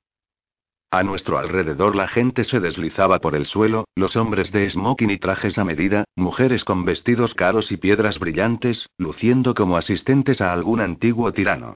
Música emanaba de algún lugar por encima, apacible, exótica, y discreta, como el indicio de un perfume intrigante. ¿Por qué tengo la sensación de que estoy en la corte? murmuré. Y ahí está el rey, dijo Rafael. Los huéspedes se abrieron y vi a un hombre. De mediana estatura, tenía una gran cantidad de pelo ondulado del color del ámbar pálido. Un traje caro de color gris claro esbozaba su figura esbelta. Se dio la vuelta. Uh. Anapa era hermoso. Tenía treinta y tantos, acercándose a los cuarenta. Su rostro delgado, de pómulos pronunciados y barbilla fuerte, era masculino, pero era una masculinidad civilizada, refinada y aristocrática, muy cuidadosamente preparada. Algunos hombres ricos se arreglaban demasiado, se depilaban las cejas y se afeitaban el mentón hasta que parecían un poco femeninos. Anapa se había parado antes de eso. Tenía el pelo perfectamente cortado pero un poco despeinado. Sus cejas tenían algunos pelos de aspecto desgreñado. Sus labios estaban llenos y bien definidos, pero sus mejillas y mentón sugerían la posibilidad futura de rastrojos. Sus grandes ojos azules, encapuchados de pestañas, traicionaban una inteligencia viva y una chispa de humor. Su piel, tenía la oscuridad de un rubio pintado por el sol, hablaba del sur, del sol brillante y el agua azul. No parecía nórdico en lo más mínimo. Más bien mediterráneo. Nos vio y sonrió, haciendo que las líneas de la risa en las comisuras de sus ojos se destacaran. Era una cálida sonrisa, como si encontrara algo acerca de nosotros increíblemente divertido y no podía esperar para compartirlo. Hemos sido vistos, dijo Rafael, acercándose a Anapa. Dimos un paseo a través de la multitud hacia el anfitrión. ¿Cómo vamos a jugar a esto? Le pregunté. Soy un hombre de negocios y tú eres mi descerebrado caramelito de brazo. ¿Caramelito de brazo? Es bueno que Rebeca no esté aquí o ella pensaría que soy una furtiva. No sabe el significado de esa palabra, dijo Rafael con la cara plana. ¿Oh, no es celosa? No, en realidad no sabría lo que significaba la palabra. Ah. La mujer del vestido azul delante de nosotros se hizo a un lado y Anapa se acercó a nosotros. Señor Medrano. Anapa le ofreció su mano. Rafael la estrechó. Feliz cumpleaños. Aleteé mis pestañas e hice mi mejor esfuerzo para parecer tonta como una tabla. Gracias, muchas gracias. Anapa me miró, sin dejar de sonreír, había apreciación en sus ojos. No había absolutamente nada sexual en su mirada. Me examinó más como se examina a un perro con aspecto raro. O a un caballo. ¿Y usted es su encantadora acompañante? Me deslicé en mi acento tejano y le ofrecí mi mano. Buenas noches. Es un placer conocerle. Anapa tomó mis dedos en los suyos. Levantó la mano, como si fuera a besarla, y se detuvo, aspirando el aroma en su lugar, saboreándolo. MMM. Él se rió en voz baja. Tiene un aroma muy intrigante. Bien, eso era raro. Rafael se movió, insertándose sutilmente entre Anapa y yo. Su mano cubrió la mía y el otro hombre la soltó. Querida, dile adiós al señor Anapa. Él tiene otros invitados a los que atender. Adiós. Me despedí con la mano. Anapa nos sonrió de nuevo. Por ahora. Rafael me condujo hacia la multitud. ¿Qué demonios ha sido eso? No lo sé, grunó. Antes me había parecido normal. Al parecer, yo tenía un don especial para sacar al loco de dentro de los hombres. Nos trasladamos a la mesa de refrescos y nos dimos la vuelta explorando la habitación. Había un hombre en la escalera a la derecha, dos en la salida y una mujer en el balcón, pero no había guardias en los pasillos que llevaban a la habitación principal. Arranqué un pedazo pequeño de pan tostado con piñones y setas apiladas en ella desde la bandeja de aperitivo y tomé un bocado. HMM. Delicioso. El piso superior, murmuré. MMM, Rafael estuvo de acuerdo. Si la oficina estuviera en la planta baja, tendría un guardia restringiendo del acceso a la misma. ¿Lista? preguntó Rafael. Por supuesto. Entramos a la derecha al unísono y comenzaron a tejer nuestro camino de un grupo de personas a otro. La planta de arriba tendría que esperar. Acabábamos de llegar y los guardias estaban mirándonos todavía y, si eran buenos, probablemente ya habría averiguado mi identidad. Teníamos que circular hasta que se centrasen en otra persona. Cuarenta minutos más tarde, habíamos hecho el circuito completo de la habitación. El viejo Rafael solía ser experto en la charla intrascendente. Él hablaba con los hombres de negocios, hacía a las mujeres elogios sutiles y todo el mundo lo amaba. El nuevo Rafael a mi lado parecía más sombrío y menos dispuesto a charlar. A pesar de su presencia a mi lado como una oscura pero preciosa sombra, nos las arreglamos para descubrir a la ubicación de la oficina de un par despistado más que habían sido invitados allí antes.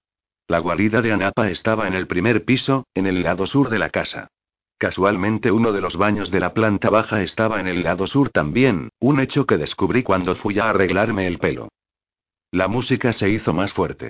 Las parejas estaban bailando en el centro de la pista, balanceándose hacia adelante y hacia atrás. El alcohol se tomaba tan rápido como los camareros lo llevaban. Unas pocas personas se veían bien y sazonados en el bloque superior de Anapa. El tiempo de la charla inofensiva había dado paso a temas más picantes y miradas significativas cuando el alcohol había rebajado las inhibiciones.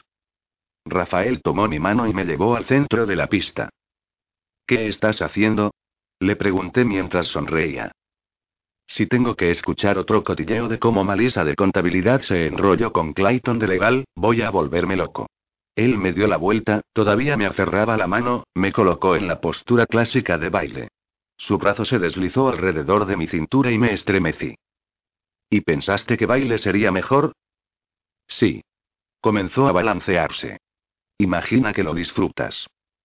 Un hombre hermoso, una gran fiesta, comida buenísima. ¿Qué más se puede pedir? Oh, espera, el hombre eres tú. También empecé a balancearme.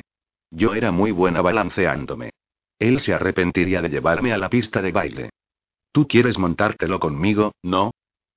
Bueno, ya que hemos decidido no cabrearnos el uno al otro más, tengo que conseguir mi diversión de alguna manera.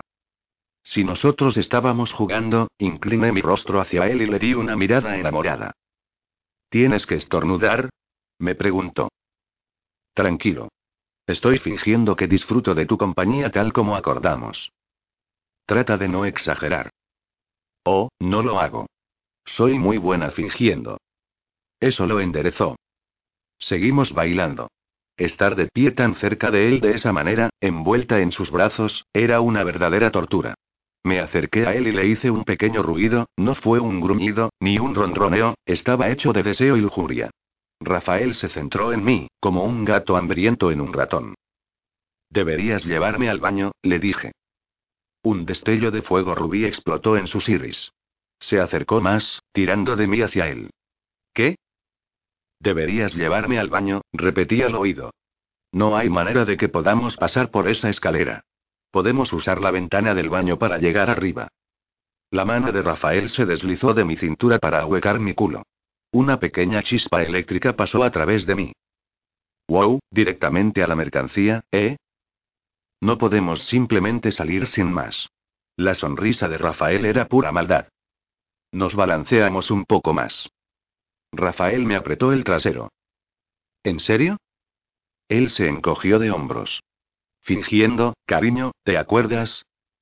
Envolví mis brazos alrededor de su cuello, me estiré en su contra, como un gato perezoso que quiere ser acariciado. En el otro extremo de la habitación alguien rompió un vaso. La sala se volvió colectivamente hacia el sonido. Rafael tomó mi mano y en silencio se alejó por el pasillo de la izquierda. Estaba casi desierta. Dos tíos se arremolinaban junto a una pared, absortos en una discusión que involucró a frases como él corre hasta su lugar no nos prestaron ninguna atención. Un pequeño cartel en la puerta de la derecha ponía baño. Rafael intentó abrir la puerta. El pomo no giró en su mano. Ocupado.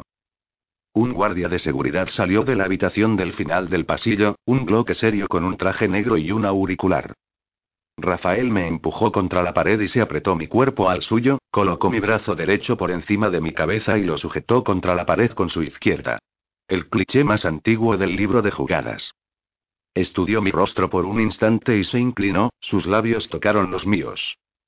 Quería darle un beso. Lo deseaba tanto que bloqueaba todo lo demás. ¿Y por qué diablos no podía darle un beso? ¿Y qué si él tenía novia? Yo no le debía nada. Ser buena estaba sobrevalorado. Rafael me lamió los labios, exigiendo, seduciendo. Sus dientes atraparon mi labio inferior, ligeramente. Lo tenía todo para mí. En este momento era enteramente, completamente mío. Abrí la boca. Se demoró, besando mis labios, lentamente, sin dudar, como si tuviéramos todo el tiempo del mundo y no hubiera necesidad de apresurarse. Descargas eléctricas se dispararon desde mi corazón hasta la punta de mis dedos. Su lengua se deslizó en mi boca y tocó la punta de la mía. Él sabía a Rafael, especias, fuego y necesidad en uno. Lo lamí, invitándolo a entrar. Nos besamos, cada golpe de su lengua, cada toque de sus manos acariciando mi cuerpo, magnificadas por una sensación casi dolorosamente intensa. El calor se extendió a través de mí, mi cuerpo listo para más. Quería que me tocara. Quería sus manos en mis pechos. Quería tirar de su ropa y recorrer mis dedos por la fuerza de su músculo pecho. Le tomé el pelo, acariciándolo y luego tirando de él hacia atrás, dejando que él creyera que podría recuperar mi boca y tomando su lugar. Se sentía como volver a casa. Se sentía como la medicina calmante de una herida en carne viva. Lo deseaba mucho, y le di un beso, bebiendo del cóctel de recuerdos dulces y futuro amargo. La puerta del baño se abrió al lado de nosotros, el sonido sonó muy fuerte en mis oídos. Me detuve y al instante Rafael se enderezó. Un hombre de baja estatura había salido del cuarto de baño. Él le dio un pulgar hacia arriba con una sonrisa y se fue por el pasillo. El guardia de seguridad estaba a la vista. El beso había rasgado un agujero dentro de mí. Quería a Rafael. Quería abrazarlo y saber que era todo mío. Quería hacerle el amor. Necesitaba una ducha fría. Tenía que recomponerme y asumir lo mal que lo iba a pasar, porque hacer el amor con él en un cuarto de baño en este momento sería muy, muy malo. Rafael sostuvo la puerta del baño abierta para mí. Entré. Él me siguió y cerró con llave. Aguanta. Puedes hacerlo. De todos modos era solo un ardid estúpido. Él tenía una mirada de autosatisfacción en el rostro. Él había querido que me derritiese allí mismo y ahora se sentía petulante porque había conseguido meterse bajo mi piel. Al parecer, yo era un juguete. Hijo de puta. Bueno, veamos si te gusta esto. Lo empujé contra la puerta y le di un beso de nuevo, deslizando mi cuerpo contra el suyo, mordisqueando, lamiendo, ronroneando en sus brazos. Él fue a por todas, gancho, línea y plomada. Dejé que empezase a quitarse la chaqueta y me aparté. Los barrotes de la ventana tienen plata, ¿verdad? Se detuvo, su smoking estaba a medio camino de sus hombros. Menos mal que traje guantes. Andrea. ¿Qué? ¿Quieres decir el beso? Lo siento, no estaba del todo terminado. Pero ya lo está ahora, no te preocupes. Acaricié su pecho. Tu virtud está intacta. No tendrás que confesarle nada a Rebeca. Fue solo un beso. Esto no quiere decir nada. Su gruñido era música para mis oídos. Me volví hacia la ventana. Casi llegaba al techo y era lo suficientemente ancha como para que pasásemos a través de ella. Las barras formaban una rejilla rectangular que brillaba débilmente a la luz de la luna, demasiado pálida para no ser una aleación de plata. Plata significaba manos quemadas. Había manejado barras de plata con las manos desnudas antes. Se sentía como tocar algo que acababa de estar sumergido en ácido. Abrí el bolso y saqué mi cortador de vidrio, mi arma, una camisa de color negro, y un par de guantes de tela. Detrás de mí Rafael se paseaba a lo largo del cuarto de baño como un tigre enjaulado. Todas mis hormonas estaban todavía sobreexcitadas y todo mi cuerpo vibraba.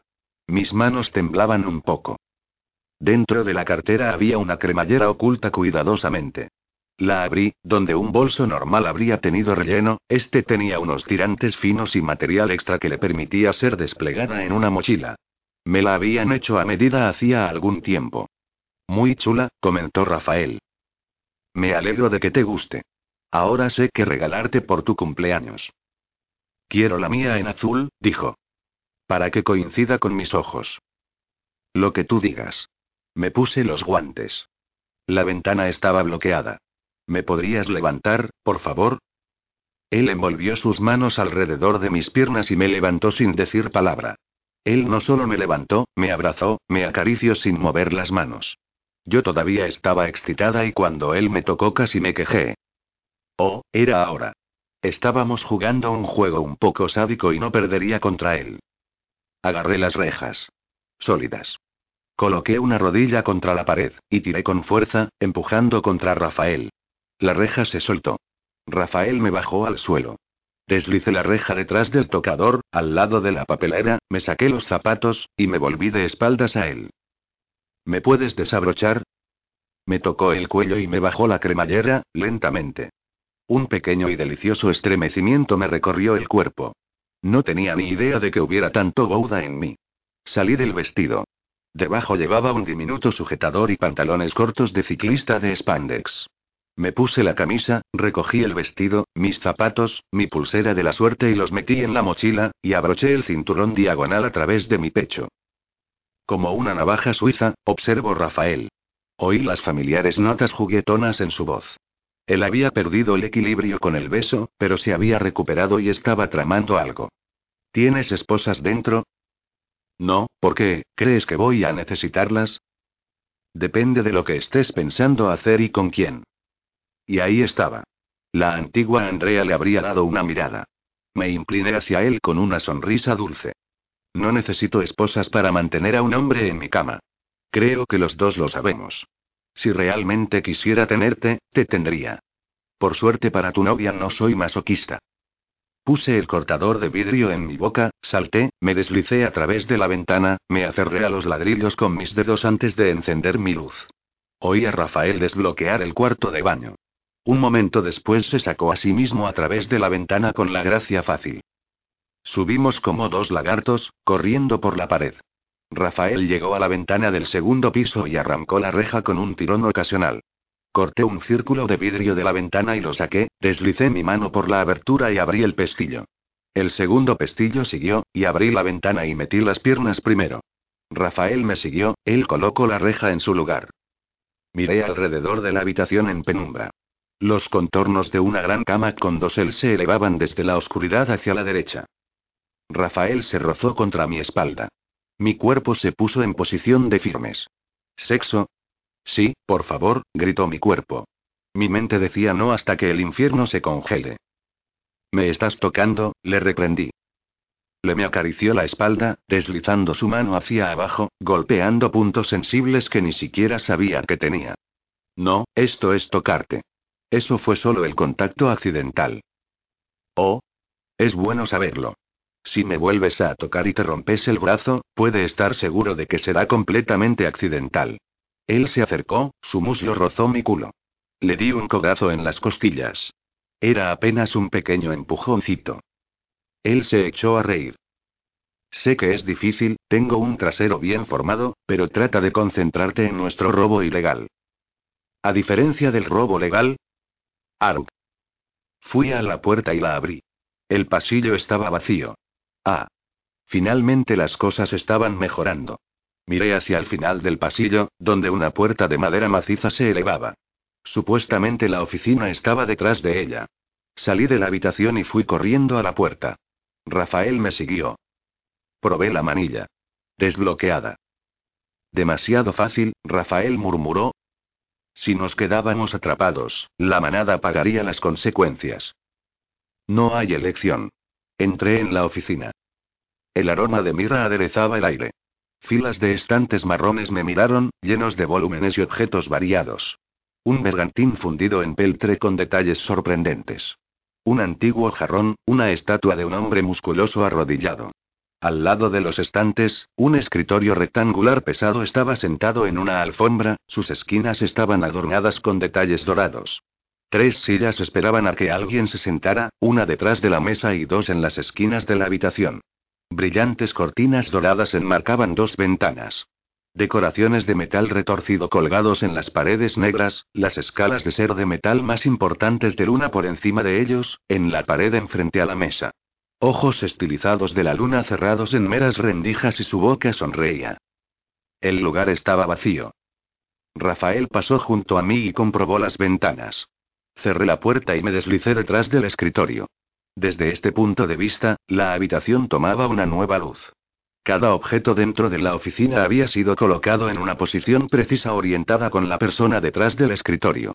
La mesa era el centro de este pequeño cosmos y en el momento en que me senté detrás de ella, me convertí en el punto focal de la habitación, como si tuviera un lugar en el centro de una cierta convergencia de poder invisible. Si los objetos inanimados pudieran adorar, los objetos de la oficina de Anapa se habían arrodillado ante mí, porque me senté en el lugar de su dios. Los diminutos pelos de la nuca se me pusieron de pie. Cualquiera que fuese la inteligencia que había diseñado eso, no podría posiblemente ser humana. La gente no pensaba así. Rafael se apartó de la ventana y se puso a mi lado. ¿Qué? Le hice señas con la mano. Se acercó y le cogí por el hombro y lo puse a mi altura. Mira la habitación. Echó una mirada a la oficina. Sus ojos se abrieron. No se trata solo de mí, ¿verdad? Susurré. No. Enseñó los dientes. Cuanto antes salgamos de aquí, mejor.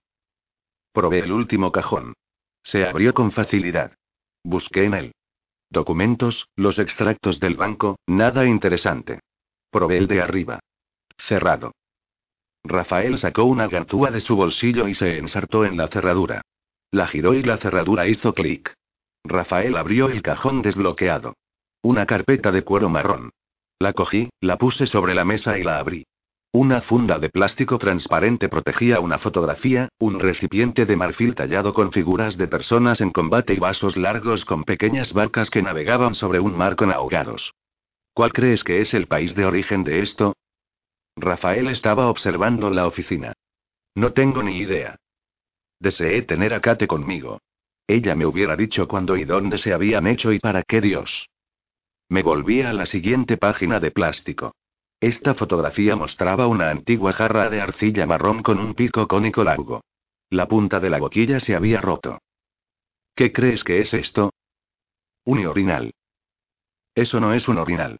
¿Va a tomarte esto en serio? Me lo estoy tomando muy en serio, dijo en voz baja. Pasé el plástico. Una daga de aspecto destartalado con un mango de marfil, espera un minuto. Sé qué es esto. Golpeé el plástico.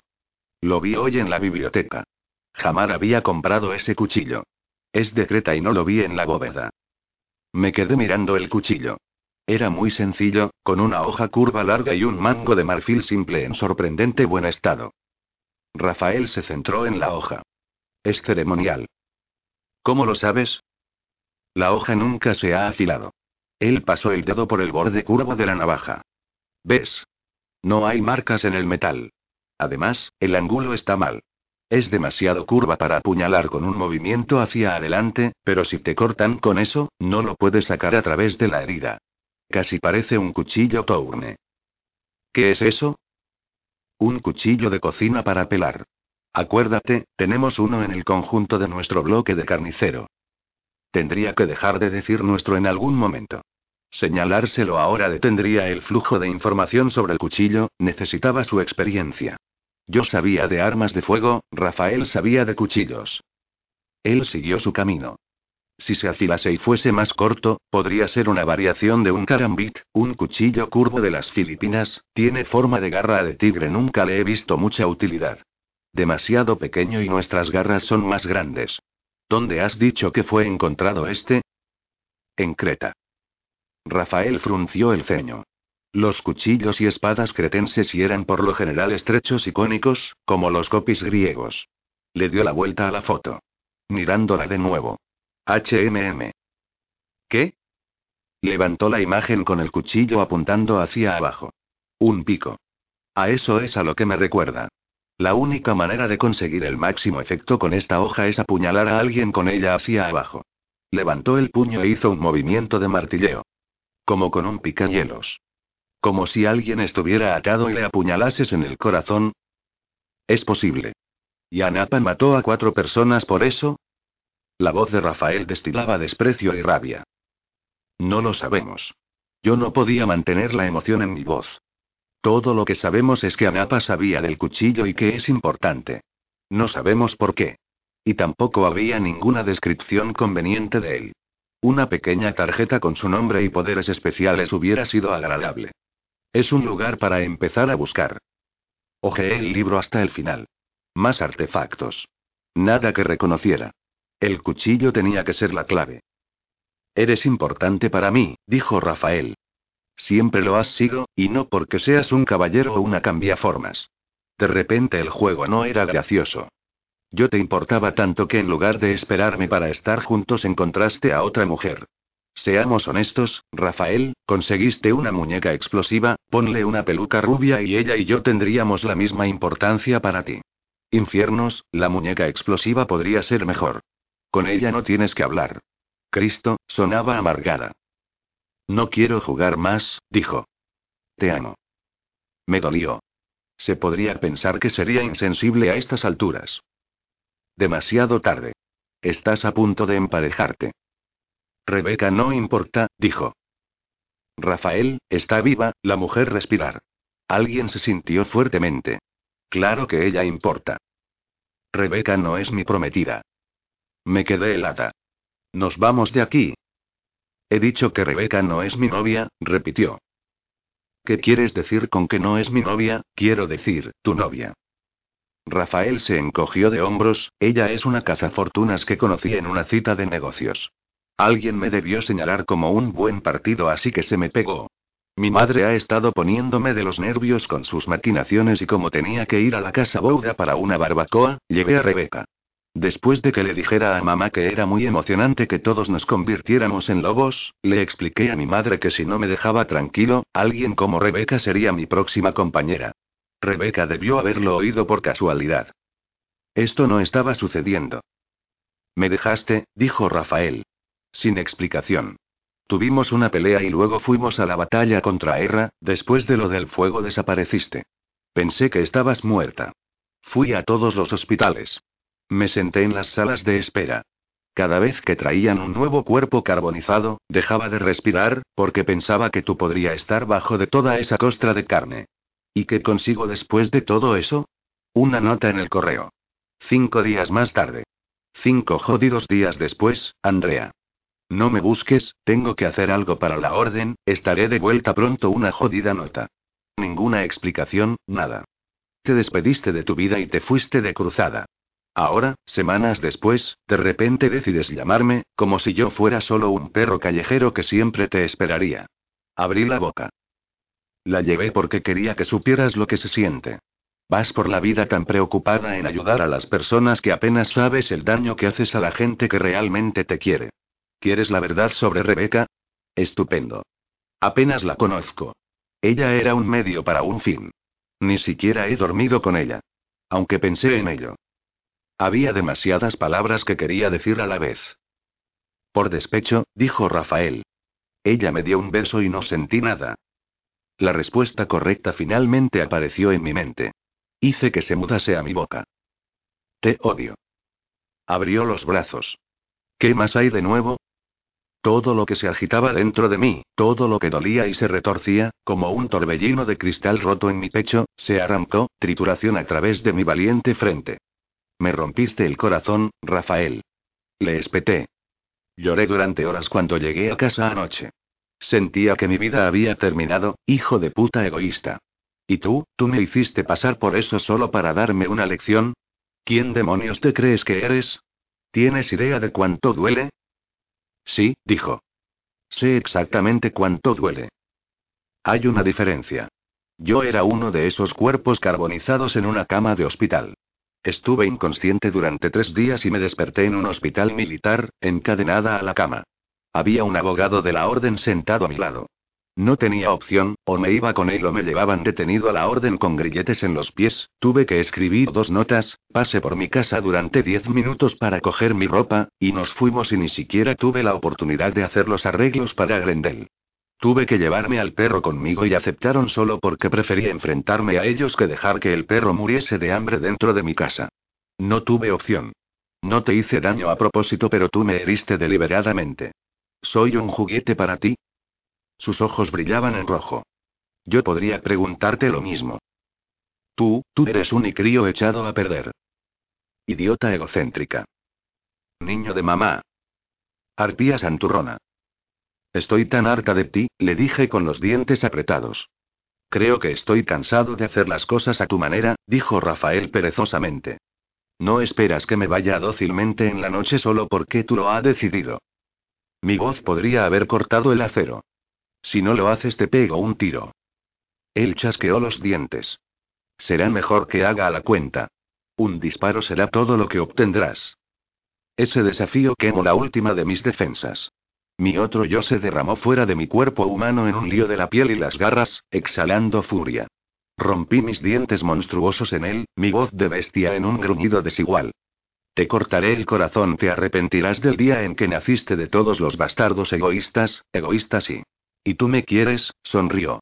Y no puedes esperar para volver a subir a mi cama. Crece ya. Mira quién habla. La magia se estrelló contra nosotros, como un diluvio masivo. Las guardas se derramaron de la parte superior de los marcos de la puerta y las ventanas en cortinas brillantes de color naranja translúcido. Símbolos azules se encendieron en las esquinas de la habitación. La luna de la pared abrió sus ojos con un chirrido metálico. Me zambullí debajo del escritorio y Rafael se aplastó contra la pared, debajo de la balanza. Boudas, dijo la luna con la voz divertida de Anapa. Por lo tanto predecibles. No se pudieron resistir a husmear, ¿verdad? Mierda. Mierda, mierda, mierda. Rafael sacudió una cortina de la ventana y la tiró sobre la luna. Eso no va a ayudar, dijo Anapa. No os vayáis. Voy para allá.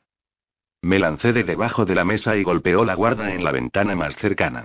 El dolor quemó a través de mí, parpadeé y Rafael estaba tirado en el suelo.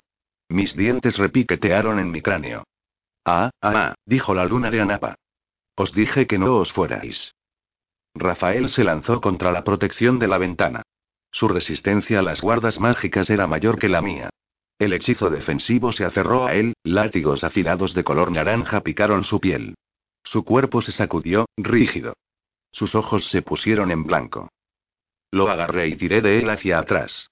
El rayo naranja me dio un beso, y casi me desmayé de nuevo. Nos estrellamos contra el suelo. Fi, no, fum, cantaba la luna. Huelo la sangre del hombre llena y yo voy a subir las escaleras. Ojos de Rafael se abrieron de golpe. Él surgió del suelo y miró hacia arriba. Si atravesábamos el suelo, caeríamos en los abrazos de su seguridad. Pasar por el techo era nuestra mejor opción. Lánzame arriba, le dije. Él me agarró y me empujó hacia arriba. Golpeé el techo, poniendo toda mi fuerza en ello. El panel se rompió por el impacto de mi puño y golpeé la viga de madera por encima de él. ¿Qué estáis haciendo? preguntó la luna. Golpeé el techo con el puño una y otra vez, ensanchando el agujero. La madera se agrietaba, entonces se rompió bajo el aluvión de mis golpes. Arranqué la sección rota de la vida, arrojándola a un lado y miré la oscuridad. Se rompió y el cielo nocturno me guiñó el ojo a través de la estrecha abertura. No había ático. Saldríamos directamente encima del tejado. Rafael se puso de pie, tomó una pequeña carrera y saltó, volteando en el aire, golpeando la apertura que había hecho. Aterrizó en un rollo como una ducha de tablas de madera al suelo. Vamos. Crucé los brazos sobre mi cabeza y me lancé. La madera y las tejas golpearon mis antebrazos, me agarré al tejado y me alcé. El borde del techo brilló con la magia. En la planta de abajo, enormes símbolos naranjas se estiraban a través del césped luminiscente, un revestimiento de color amarillo pálido hacía resplandecer cada brizna de hierba en una vaina de la magia. Todo el patio alrededor de la casa estaba protegido y era muy grande. Enorme. Rafael se abrió paso a través del agujero detrás de mí. Aterrizar en el césped no era una opción. La magia podría freírnos o hacer algo peor. Me di la vuelta en busca de un árbol, un muro, cualquier cosa lo bastante cerca para ir a desde el techo. En el otro extremo del tejado un cable emergía en la pared que rodeaba la casa de Anapa. El tendido eléctrico, gritamos al mismo tiempo. Corrimos a lo largo del techo. Bailé en la línea de alimentación y corrí lo largo de ella, balanceándose sobre los pies de gran tamaño. Uno, dos, tres, inclinación, inclinación, salté en el muro bajo de piedra que separaba la casa y el patio de Anapa desde la calle. Rafael se quitó los zapatos, los lanzó a la noche, tomó impulso y saltó, cogió la línea de alimentación con los brazos. Saltó hacia atrás para subirse a ella y se acercó lentamente, con los brazos en línea, suspendido entre el césped de color naranja brillante y el cielo negro. Contuve la respiración. La puerta lateral de la mansión se abrió de golpe. Un rugido profundo resonó a través de la noche hecho por una boca cavernosa. Mis pelos se pusieron de punta. Rafael se tambaleó, corrió los próximos diez pies, y saltó, despejando la distancia que faltaba con un potente salto. Navegó por el aire y aterrizó en la pared, junto a mí. Un destello amarillo brillante poco natural explotó en el césped. No esperé a ver qué era. Saltamos hacia abajo de la pared a la calle y corrimos. El rugido nos persiguió. Por el rabillo de mis ojos, alcancé a ver una enorme sombra saltar sobre la pared como si no fuera nada. La criatura cayó en la calle detrás de nosotros, tan grande como un rinoceronte, con la cabeza con una enorme melena, armada con largas mandíbulas de cocodrilo. Su olor era y un olor aceitoso picante, que recordaba a pescado podrido, sangre vieja y el sudor en descomposición, atravesado por un hedor natural. Repugnante, violento, terrible, me azotó con una promesa de muerte. El miedo se retorcía a través de mi cuerpo. Mis instintos me azotaron en un sprint. Corrimos por la calle. La cosa detrás de nosotros rugió de nuevo y nos persiguió. Golpeó detrás de nosotros, enorme, pero monstruosamente rápido. Miré hacia atrás. La distancia entre nosotros se estaba reduciendo. El aire se convirtió en fuego en la garganta. Una punzada pinchó mi costado. Corre. Corre más rápido. Más rápido. Miré por encima del hombro de nuevo. La bestia estaba ganando terreno. Estábamos sprintando y eso nos estaba ganando terreno. Tomamos la esquina a una velocidad vertiginosa. Un edificio en ruinas se alzaba delante de nosotros, uno grande, con un enorme agujero negro en su planta baja.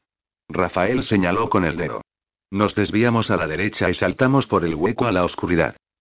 En el interior, el edificio era enorme y vacío, una cáscara bordeada por paredes exteriores. Columnas de soporte se levantaban sin sostener nada, los pisos superiores se habían derrumbado hacía mucho tiempo, y la luna brillaba a través de los agujeros en el techo de cristal polvoriento, pintando el piso de manchas aleatorias de luz azul. Volamos a través de ella, como dos fantasmas, silenciosos y rápidos, hundiéndonos en las profundas sombras manchadas de tinta contra la pared opuesta. Rafael se acercó y me apretó la mano. Lo apreté de vuelta. Tal vez la bestia pasaría de largo. Una silueta oscura se cernía en el hueco en la pared por la que habíamos entrado. No habíamos tenido suerte. La bestia dio un paso adelante. La mitad de su cuerpo se descolgó bajo su cabeza. Lo oí husmear. Partículas diminutas de polvo se deslizaban por el suelo. Nos estaba siguiendo. Si huíamos, correría más rápido que nosotros.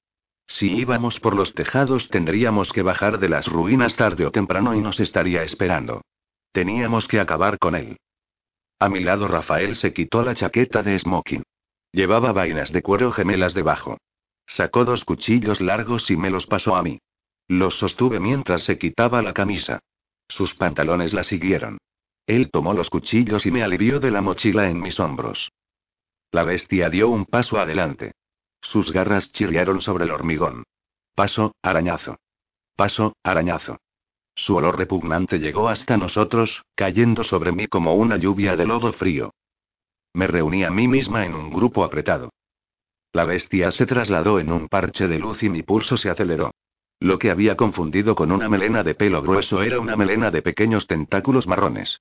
Se retorcían y retorcían, se extendían y se enrollaban, como un nido de un metro de largo, lombrices de tierra finas. Taché el cuello de la lista de posibles objetivos. Cortar o arañar a través de la masa de carne que se retorcía tomaría demasiado tiempo. La bestia bajó de nuevo la cabeza, apoyándose en las piernas poderosas enfundados en piel arena. Las largas garras en sus patas delanteras rascaban el polvo. Su estructura robusta parecía construida para embestir. Si comenzaba a correr, pasaría directamente a través de la pared y ni siquiera reduciría la velocidad. No podía ver ninguna debilidad.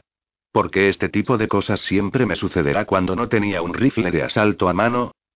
La bestia levantó la cabeza. Grandes ojos amarillos de búho se asomaban directamente hacia nosotros. Tendríamos que ir a por el intestino y los ojos. Esas eran nuestras únicas opciones. Toqué a Rafael y le señalé a mis ojos. Él asintió con la cabeza, se agachó, contrajo los músculos y saltó. Su piel se retrajo mientras su cuerpo se rompía en una nueva forma más fuerte. Un hombre había iniciado el salto, pero un Bouda en forma de guerrero lo había terminado, un híbrido letal de siete pies de altura entre animal y hombre, armado con garras mortales y dientes perversos formando parte de unas fauces de gran tamaño que podría aplastar el fémur de una vaca como si fuera una cáscara de cacahuete. Me precipité hacia el lado.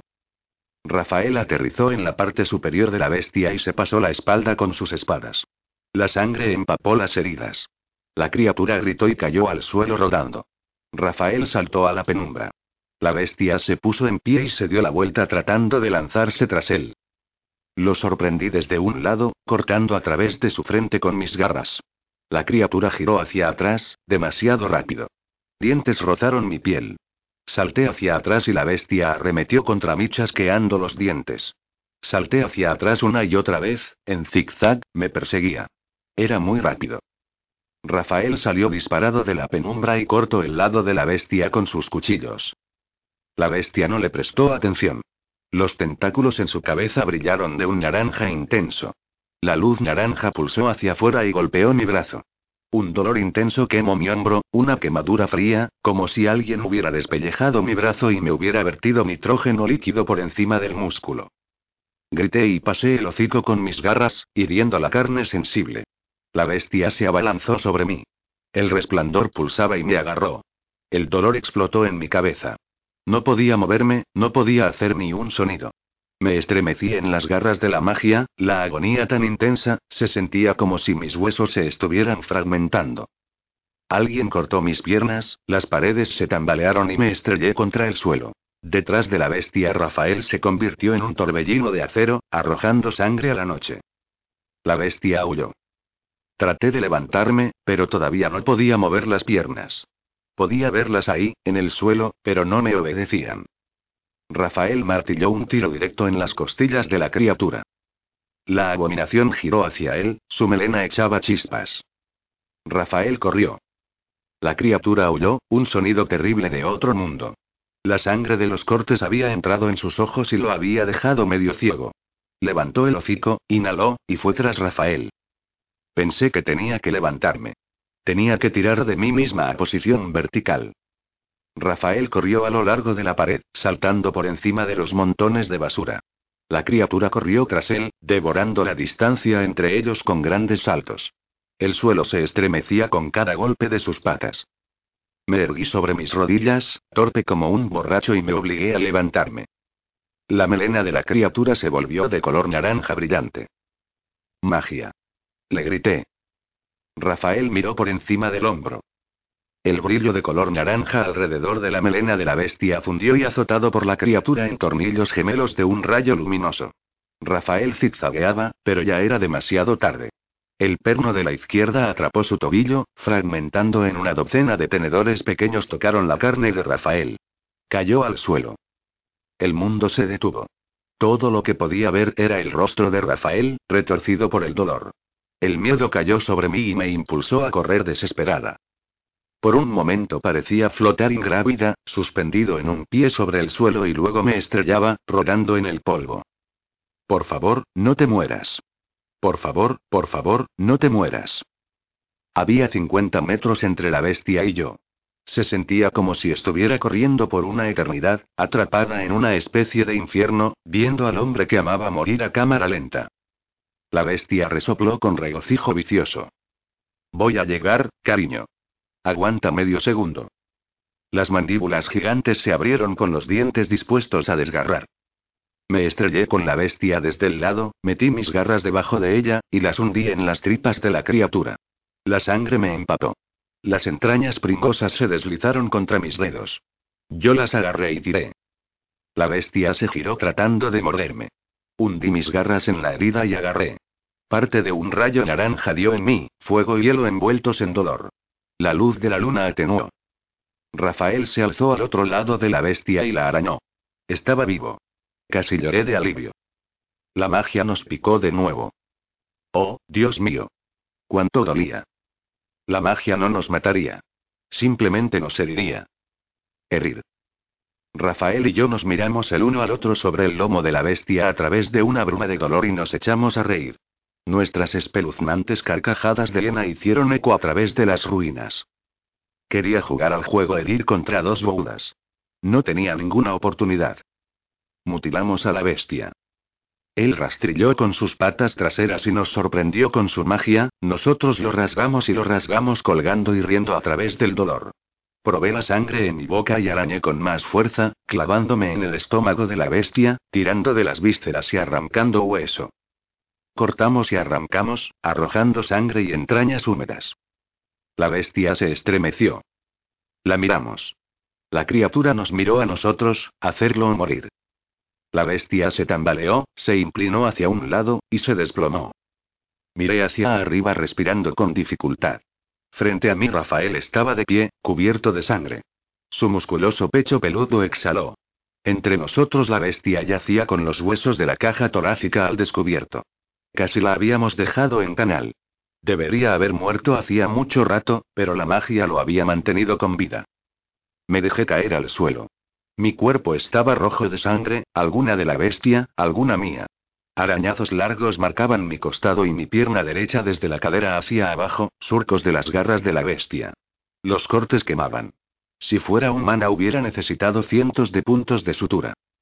Habíamos ganamos. De alguna manera habíamos ganado y ambos habíamos sobrevivido. Era una especie de milagro. Estaba cansada hasta los huesos. El suelo parecía muy agradable. Tal vez si me acostaba un minuto y cerraba los ojos. Andrea. Los ojos de Rafael brillaban con fuego rubí. Su rostro, una fusión de rasgos humanos y de llena, no reflejaba bien las emociones, pero los ojos se me quedaron mirando con una determinación escalofriante. ¿Qué pasa? Le pregunté. Te voy a llevar a casa. Mi mente digirió sus palabras, tratando de romperlas en fragmentos. Llevarme a casa. Llevarme a casa, casa. Con él. Mi cansancio se evaporó en un instante. No. Sí. Te vienes a casa conmigo. Vamos a tomar un baño, a comer y a hacer el amor y todo estará bien. Puse mi culo en el suelo. Yo no lo creo. Ya he terminado de hacer las cosas a tu manera. Tu manera significa que no hemos hablamos desde hace meses. Te vienes conmigo a casa. Me has hecho daño a propósito, pero ahora todo está bien, porque no te acuestas con Rebeca y podemos ir a casa. Sí. No funciona de esa manera. No me voy a casa contigo. Tú y yo hemos terminado. Eres mía, Gruno.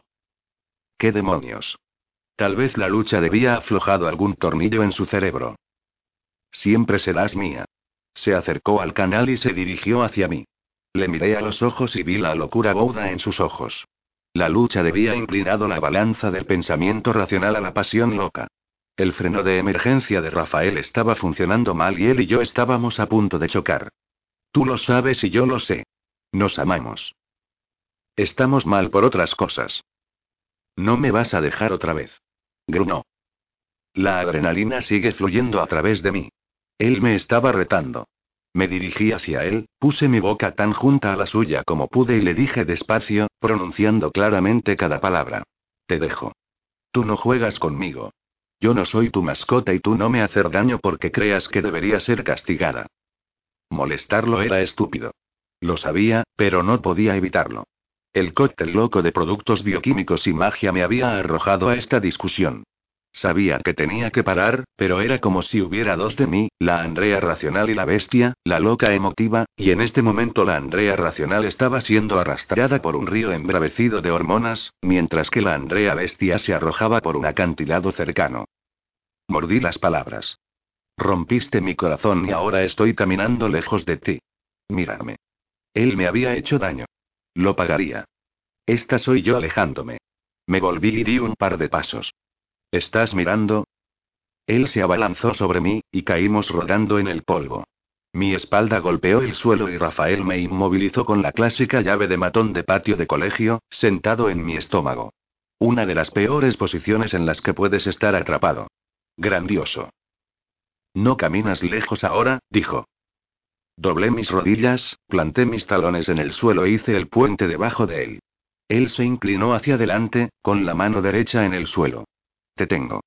Dejé caer mis caderas, cogí su brazo derecho, tirando de él y ajustándolo contra mi pecho, pisé mi pie derecho sobre el suyo, la captura de él, y giré bruscamente a la derecha encima de él. Él apretó mis hombros con sus manos. Me voy a poner de pie y a salir de aquí. Vas a tener que luchar contra mí para detenerme. Suéltame. Rafael abrió los brazos. Me dejaba ir. Sabía que lo haría.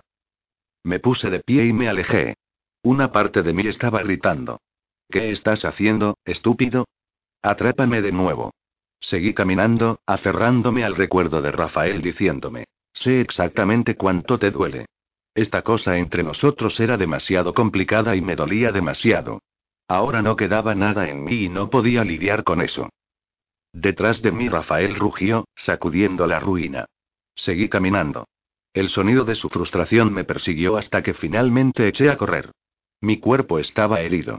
La fiebre calentaba mi cara, desde mi interior el líquube estaba tratando de reparar mi cuerpo maltratado.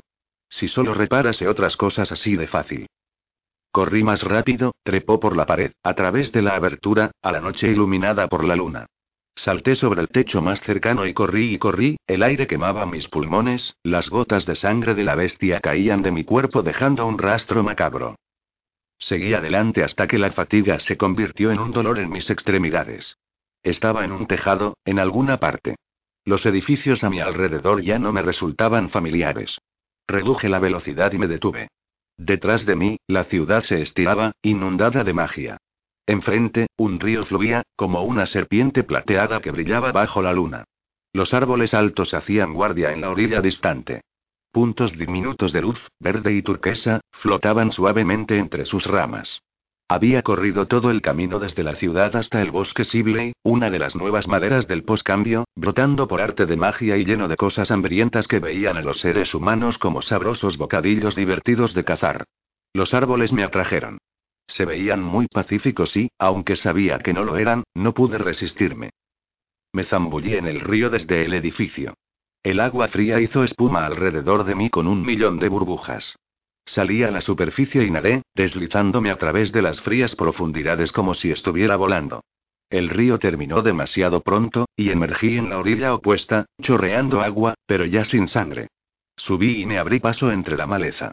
El bosque me cantaba con una docena de voces diferentes y se burlaba de mí con una miríada de olores.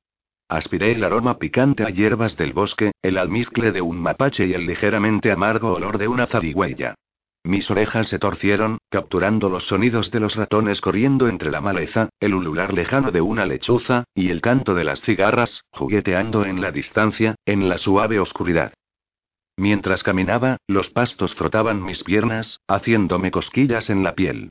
Por encima de mí una vid densa cubierta de diminutas flores blancas se estremeció en la brisa de la noche. Las diminutas flores se desprendieron, brillando con un color verde pálido y flotando por delante de mí igual que las luces de las hadas. Fascinada, me puse en cuclillas en la hierba y miré una de las flores brillantes asentarse sobre una hoja. Muy bonita. Caminé por el bosque, sin pensar en nada en absoluto. Si hubiera podido cambiar y no lo habría hecho. Solo quería refrescarme, oler cosas, observar a los animales moverse y pretender que yo era parte de ese mundo, más que al lugar al otro lado del río. Mis opciones eran más sencillas aquí. Tenderme en la hierba o en un tronco caído. Mira a los ratones o tratar de atrapar uno. Escuche el ulular del búho o escuchar el canto de las ranas. Simple y fácil. Por último, me subí a un árbol grande, me acurruqué en sus ramas y me dormí. Capítulo 9. Dormir en un árbol parecía una gran idea en teoría. En la práctica, me desperté justo antes del amanecer toda adolorida, con mi pelaje húmedo por el rocío de la mañana y apestando a sangre en descomposición. Al parecer, no toda se había lavado en el río. La magia había caído y con la tecnología una vez más a las riendas del planeta, el bosque mágico de ayer era un lugar empapado, fangoso y desagradable. Frente a la encantadora opción de permanecer en mi forma de bestia o trotar a través de la ciudad con el culo al aire, decidí que era preferible el pelaje. Me lavé en el río y me sequé al viento. Había conspirado para violar la ley con el exnovio que me proponía odiar y quebrantado la ley, destruido a un perro de ataque barra criatura mágica durante un ataque de locura asesina y luego huí a través de la ciudad, ido al bosque y dormido en un árbol en mi forma bestia. Cuando me salía de la carretera no lo hacía a medias. No, daba un par de vueltas de campana, cogía una gran cantidad de aire y luego explotaba en una bola de fuego. Llegué a mi edificio, subí las escaleras hasta mi apartamento, y miré en mi puerta. Mis llaves estaban en la mochila que se me había caído antes de que peleáramos con el monstruo en el almacén. Las barras en mis ventanas estaban soldadas a una estructura de metal empotrada en la pared de ladrillo.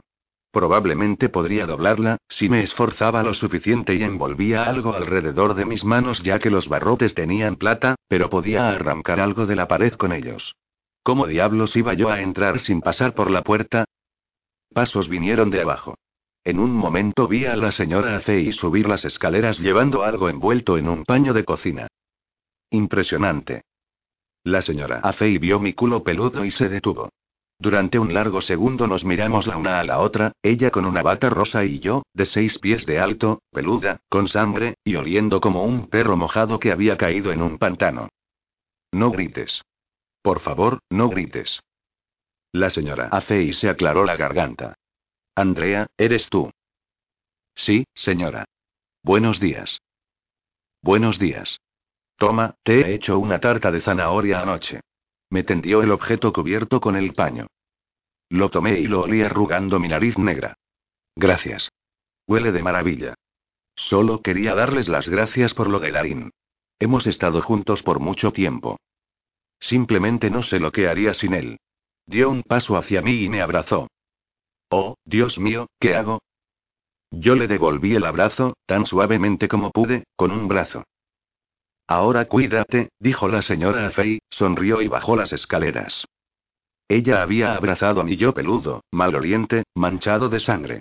No tenía ni idea, pero me gustaría correr de nuevo en ese sótano y luchar contra un centenar de esos bichos solo porque ella no había gritado cuando me había visto. Tenía que entrar y cambiar a mi forma humana, pronto. Antes de que los vecinos decidieran llamar a la policía porque había un monstruo en el apartamento de esa buena chica de Texas. Agarré la manija de la puerta. Giró en mi mano, pero mi cerebro no lo procesó de inmediato y golpeé mi hombro contra ella. La puerta se abrió con un golpe atronador y yo caí rodando en el apartamento, colocándome en cuclillas. Mi apartamento olía a Rafael. Si él todavía estaba allí no había manera de que no me hubiera escuchado. Le di una patada a una puerta cerrada, gruñí un poco para hacerle saber que hablaba en serio y me puse a buscar. Una rápida mirada me dijo que mi sala de estar estaba libre de Rafael. Mi habitación también estaba vacía, y mi armario. Hice un recorrido completo, llegué a la cocina, y me detuve. Mi mochila de nylon estaba en medio de la mesa de la cocina, con mi vestido y los zapatos todavía en ella. Mi mantel había desaparecido, arañazos dentados cubrían la superficie de la mesa. Se parecían sospechosamente a letras. Me subí a una silla y lo miré desde arriba. Mía. Oh, eso era genial. Fantástico. Muy maduro.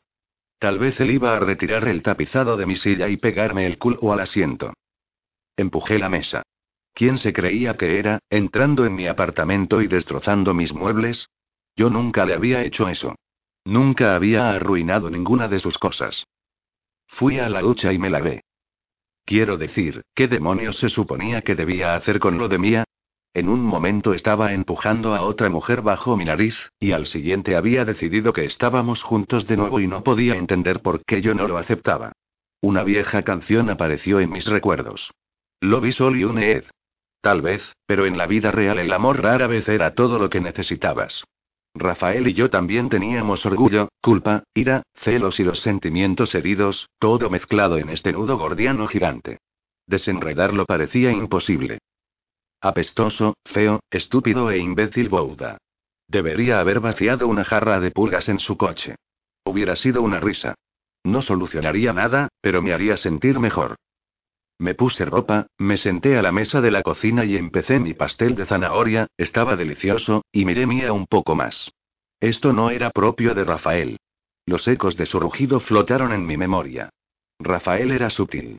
Él seducía y era seducido, era muy bueno en eso. Tan bueno que me había enamorado de él, aunque había jurado que el infierno se congelaría antes de dejar que un Bouda me tocase. Esto era muy diferente. Estaba realmente tan desesperado por conseguir que volviese. Me hubiera gustado nacer en un tiempo diferente. En algún lugar en el pasado, antes de la magia, antes de que los cambiaformas, cuando podría haber sido solo una policía y hacer mi trabajo. Cuando Rafael hubiera sido un tipo normal y yo hubiera sido una chica normal y ninguna de las cosas complicadas de los cambiaformas se hubiera interpuesto en nuestro camino. O mejor aún, hubiera querido que la magia nunca hubiera llegado. Pero eso significaría que no habría tenido la experiencia del bosque mágico. Yo sería más lenta, más ciega, más sorda. Más débil. No, la magia había llegado para quedarse, igual que mi otro yo. Yo la había reprimido durante mucho tiempo, ahora ella había tomado el mando y estaba riendo maniáticamente mientras me llevaba al precipicio. Cuando llegué a la oficina, Ascanio abrió la puerta con una expresión de profunda alarma en su rostro. Llévame contigo. Por favor. Haré lo que sea. Entré y vi la fuente de su pánico. Se sentaba detrás del escritorio de Kate. Tenía el pelo rubio dos tonos más claros que el mío, llevaba una camiseta azul y una falda negro con volantes en capas, un observador externo la consideraría una adolescente muy guapa. Y lo era. A los 14 años, Julie era guapa y muy consciente de su posición como pupila de Curran y Kate. La mayor parte del tiempo era una princesa de la manada perfecta, educada y lista, excepto cuando Derek, el ayudante de Kate, o Ascanio estaban en la habitación. Derek conseguía respuestas heladas tachonadas con clavos y si Ascanio estaba presente, ella se convertía en un demonio sarcástico mal hablado. Era difícil ser adolescente. Había sido una y no me importaría no repetir la experiencia. Llévame contigo, suplicó Ascanio. No puede ir. Él no pasó el examen del poema de Gilgamesh, dijo Julia con el hada. Kate le dijo que se sentara aquí y estudiase. Ascanio se volvió hacia ella y le dijo una sola palabra empapada de burla. Chivata. Llorón, dijo Julie. Arpia, dijo Ascanio. Julie le dio una mirada de desprecio concentrado. Coñazo. Ascanio la fulminó con la mirada. Julie se cruzó de brazos. ¿A dónde ha ido Kate? Le pregunté. Al gremio mercenario, dijo Julie. Probablemente todavía estaba tratando de resolver la disputa sobre quién iba a dirigir el gremio. Tenían un vacío de poder y Kate, como una de los mercenarios veteranos, tenían antigüedad. ¿Fuiste a recoger el cheque del mecánico? Le pregunté. El del coche a esa mujer. Está sobre la mesa. Ascanio se volvió hacia Julie y articuló, perra. Simplemente no podía dejarlos solos, ¿verdad? ¿Soy yo aquí apesta? Julie agitó la mano delante de su nariz. Oh no, no lo había hecho. Acusar a un cambiaformas de oler mal era el insulto definitivo. Eres tan sucio, Ascanio. Julie hizo una mueca. Ten cuidado, si sigues así puedes acabar con pulgas. Ascanio le enseñó los dientes. Ten cuidado de no pillar piojos. Te afeitarían la cabeza por eso. Julie puso los ojos en blanco. No es necesario afeitarse la cabeza si tiene piojos. Solo tienes que utilizar una solución que contenga extracto de piretrina o cualquier otro de la amplia variedad de antipiojos compuestos a base de hierbas y luego peinártelos. Tu ignorancia es impresionante. A veces me pregunto cómo sobreviviste hasta los 16 años. Tengo curiosidad, ¿viviste la mayor parte de ellos en plástico de burbujas? Esta chica cada día sonaba más y más como Kate. No tenía idea de que supieras tanto acerca de piojos, Ascanio retrocedió. ¿Hablas desde la experiencia? Lo hago. Viví en la calle durante un año. Recuérdame, ¿dónde vivías tú? Julie se dio unos golpecitos con el dedo en los labios, fingiendo pensar. Así, vivías en una comuna religiosa, protegido y mimado, pasando tu tiempo tratando de tirarte a todo lo que se movía. Eso era suficiente. Silencio. Ladré. Dos bocas se cerraron. Miré el cheque. Era un cheque comercial de arte y antigüedades Gloria. Antigüedades. ¿Por qué una anticuaria visitaría una empresa de recuperación a menos que supiera que estaban haciendo una oferta por un edificio que contenía una bóveda llena de antigüedades? Las empresas de recuperación no se ocupaban de antigüedades, negociaban con el metal y la piedra. No mucho más habría sobrevivido a un edificio caído. Aquí está la dirección. Ascanio me entregó un trozo de papel. Miré hacia arriba. Gracias. Muy amable de tu parte. Miré a la dirección. La calle Huite, el antiguo barrio de Julie. Justo en el borde del Warren, una parte pobre de Atlanta, donde los mendigos, las pandillas de niños sin hogar y los delincuentes de poca monta tenían su hogar. La mayoría de ellos no sabían qué quería decir antigüedades, mucho menos las comprarían. Este caso se estaba poniendo cada vez más extraño. Por favor, no me dejes aquí con ella, murmuró Ascanio. Lo miré. ¿Dijo Kate que te quedases? Sí. Entonces quédate. Estudia tu epopeya, desenrédate y te llevaré conmigo la próxima vez. Me di la vuelta y salí de allí antes de que él siguiese suplicando. La calle Witte recibía su nombre de una nevada de dos pies de polvo prístino. La nieve se negó a derretirse durante un par de años y la mayoría de los residentes había decidido que la discreción era la mejor parte del valor. Si la magia de una calle podía sostener dos pies de nieve en medio del verano abrasador de Atlanta, era imposible saber qué otra cosa podía hacer. En el momento en el que la nieve finalmente se derritió, la mayoría de las personas que vivían en sus edificios habían huido. Mientras conducía por la acera en ruinas, las casas abandonadas se me quedaron mirando con rectángulos oscuros de las ventanas vacías, como los agujeros negros de las órbitas de un cráneo. Si yo no fuera un exmiembro experimentado en la aplicación de la ley, hubiera admitido que el lugar me daba escalofríos, giré mi vehículo alrededor, y conduje gritando como una niña pequeña. Arte y antigüedades Gloria ocuparon un gran edificio rectangular. La fachada era del típico ladrillo de dos pisos, pero la estructura se extendía desde la calle, a través de un bloque de profundidad. Suficiente espacio allí para almacenar una gran cantidad de antigüedades. O un pequeño rebaño de tanques. O algunos elefantes mágicos viciosos. Revisé mis Sid Sowers y probé la puerta. Desbloqueada. La abrí. Una campanilla sonó con un tono alegre cuando entré. Frente a mí una habitación estrecha se extendía enmarcada por mostradores de cristal doble. El suelo era de madera pulida, las vitrinas de acero y cristal, las paredes de un color gris plateado. Todo el lugar era la antítesis exacta de las antigüedades. El aire olía a jazmín, no al perfume de un ambientador, a jazmín auténtico, oscuro, ligeramente narcótico y con un toque de indol. Había algo antiguo y salvaje en el olor que puso mis dientes en el borde. Me acerqué a la barra de la derecha y examiné el contenido de la caja de cristal. Una lupa con un mango de metal adornado. Un coche de juguete de metal con desvanecida pintura verde medio despegada. Una pequeña caja redonda llena de granos de cristal azul y blanco. Un reloj de bolsillo barato. Algunas monedas, un surtido de cuchillos destartalados, un conjunto de vasos viejos, de color rojo oscuro en la parte inferior y oro amarillo en la parte superior, una ponchera de cristal con un patrón de uva en el lateral y una pátina extraña de color amarillo, esto era basura. Se podrían encontrar cosas más caras en un mercadillo pulgoso. ¿Tenían un almacén lleno de esta porquería? Una mujer alta salió de las profundidades de la tienda. Llevaba un traje marrón y beige. Su cabello castaño claro estaba enrollado en un arreglo complejo. Sus ojos detrás de las gafas de montura negra eran oscuros y tranquilos. Acicalada, sobria, profesional. Hola, dijo ella. ¿Puedo ayudarla a encontrar algo? Hola. ¿Eres Gloria? Sí, asintió la mujer. Mi nombre es Andrea Nash, le dije. Estoy investigando un homicidio múltiple en uno de los negocios de la manada. Gloria se puso detrás del mostrador a la izquierda y se dirigió hacia la puerta. Tuve que moverme para mantenerme frente a ella. ¿Múltiples homicidios? Gloria estaba tramando algo. Sí. ¿Quién fue asesinado? Gloria puso un gran cubo de plástico sobre el mostrador. Algunos cambiaformas. Eran empleados de una empresa de recuperación. Eso suena trágico. Gloria me ofreció una sonrisa. Pero no sé qué tiene que ver conmigo. Se puso de pie con una mano en el cubo y los músculos tensos. Normalmente desearía hacer círculos lentos alrededor de ella, tirando de la evidencia un poco a la vez, pero ella estaba demasiado nerviosa para eso. Tiempo de tomar una decisión estratégica. Anapa probablemente estaba detrás del cuchillo ceremonial. Puede que también ella. Incluso podría estar trabajando para él. Tomé una apuesta.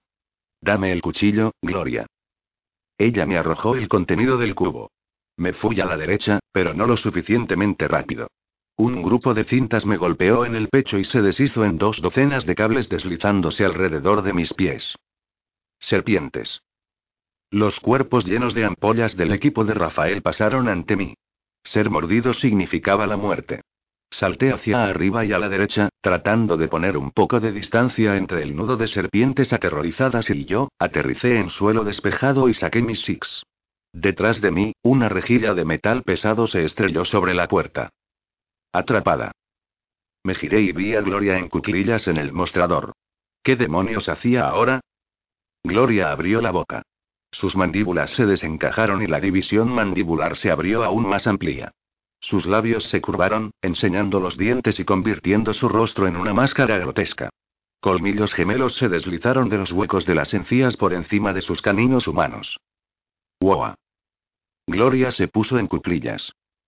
No lo hagas. Ladré. No podía dejar que me mordiera y la necesitaba con vida porque todo lo que sabía moriría con ella. Gloria saltó. No fueron artes marciales. Ella simplemente se abalanzó sobre mí impulsándose con las piernas, con la boca abierta y los colmillos expuestos. Disparé. Dos balas se clavaron en su estómago, la tercera y la cuarta en el pecho, luego se estrelló contra mí. Sus manos aplastados mis brazos, fijándolos a mis lados. Cuatro balas y ni siquiera se había ralentizado. Debería estar muerta o sangrando. Traté de liberar mis brazos, pero ella tomó medidas drásticas, me sujetó con sus manos como tenazas de acero, y trató de morderme apuntando a mi garganta. Diablos, no. Estrellé mi frente en su cara. Ella se tambaleó hacia atrás, con la nariz rota en un lío de seda roja. Arranqué mi brazo izquierdo fuera de su agarre con la segunda SIG todavía en mis dedos. Gloria me mordió en el brazo derecho, pinchó mi piel directamente a través de la camisa, puse la SIG en su oreja y metí tres balas en el cráneo. La sangre salpicó el suelo, ensuciándolo con trozos de tejido cerebral y cráneo destrozado. Gloria se dejó caer hacia abajo y cayó a mis pies.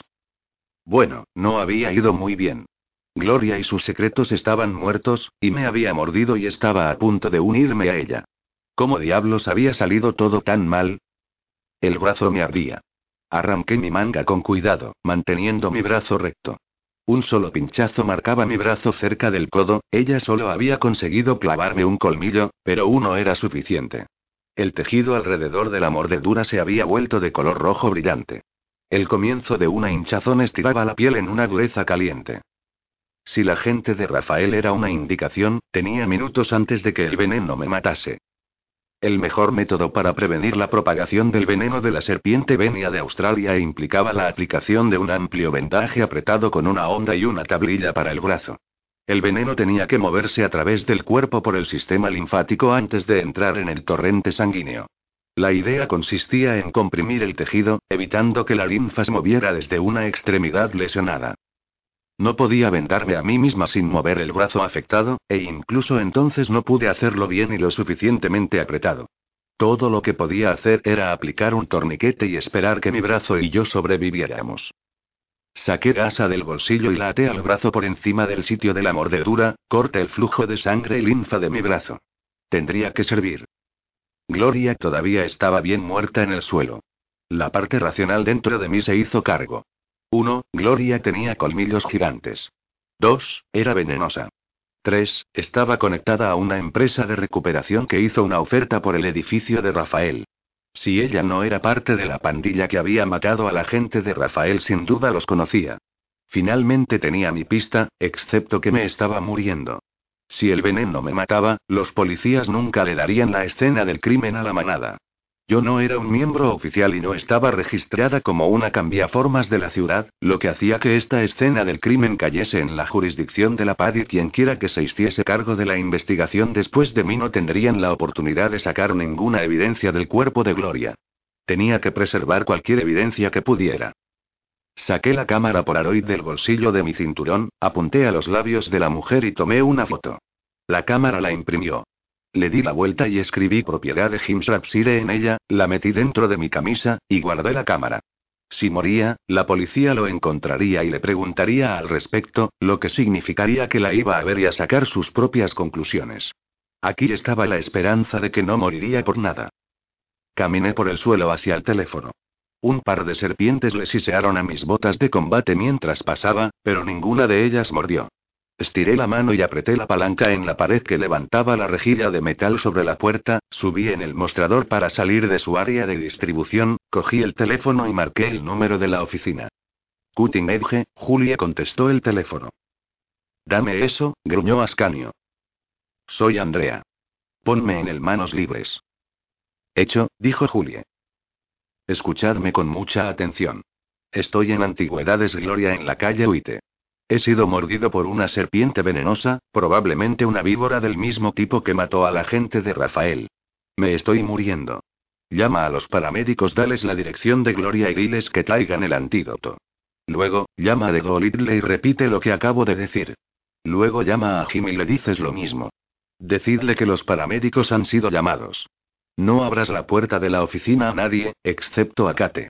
¿Me has entendido? Sí, dijo Julie, su voz era plana. Bien. Colgué. Mi metabolismo era probablemente el doble de rápido que el de un humano normal.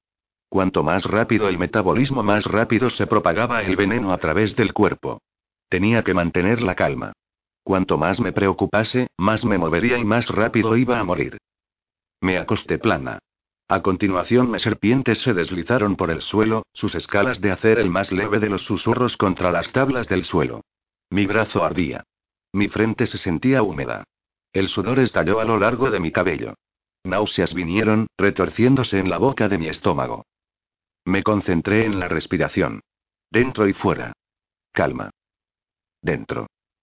Fuera. Iba a sobrevivir a esto. Nada de pensamientos finales, nada de arrepentimientos, nada de preocuparse por las cosas que debería haber dicho o hecho. Iba a sobrevivir esto. Dentro. Fuera. Quería correr, meterme en mi coche, y conducir hasta la sala de urgencias. Me gustaría estar en la cresta de mi muerte. Dentro. Fuera. Probé de metal en la boca. Dentro. Fuera. La fiebre había comenzado, quemando lentamente justo debajo de mi piel. Dentro. Fuera. Puedo hacer esto. Voy a sobrevivir a esto. Voy a conseguir justicia para las cuatro familias. Voy a resolver las cosas con Rafael. Tengo mucho por lo que vivir. Pensé en que no tenía que moverme. Mi respiración era entrecortada. Eso en cuanto a mi respiración calmada. No quería morir. El dolor me atravesó el pecho. Mi corazón se agitó. Estaba caliente, muy caliente. Un hombre en amarillo bombero rompió a través de la puerta y juró. Serpientes. Aquí hay jodidas serpientes. Cerré los ojos. Cuéntemelo otra vez. El detective Collins, un hombre alto y en forma, caucásico y de unos 40 años, se inclinó hacia mí. Ella saltó sobre usted y usted le disparó cuatro veces en la mitad de un segundo. Sí. Me moví dentro de la manta en que los paramédicos me habían envuelto. Estaba sentada en una silla junto al mostrador desde el que Gloria había saltado hacia mí. Los primeros en responder metieron 15 viales de suero antiofídico en mi cuerpo, y cuando eso no fue bastante para hacer el truco me dieron cinco más. Mi cabeza daba vueltas y me sentía fría y húmeda. En cualquier otro momento me sentiría miserable, pero ahora estar enferma y mareada confirmaba que estaba viva. ¿Qué pasó después? Le crecieron colmillos y me mordió. ¿Con sus colmillos? Sí. La detective Tsoi, una mujer asiática de pelo oscuro de casi 40 años, arqueó sus bonitas cejas hacia mí. Entonces, ¿dirías que era como una serpiente? La miré. Detrás de Tsoi, Control de Animales metió a la última de las serpientes en los contenedores. Solo quiero estar segura de que estamos en la misma página, dijo Tsoi. ¿Estamos hablando de hombre serpiente? Sí. Tsoi y Collins se miraron entre sí. Todo el mundo sabe que no hay tal cosa como cambiaformas reptil, dijo Collins. Yo no he dicho que fuera una cambiaformas. Y eso no era estrictamente cierto. Había cambiaformas reptiles, solo que no eran el producto del LICV.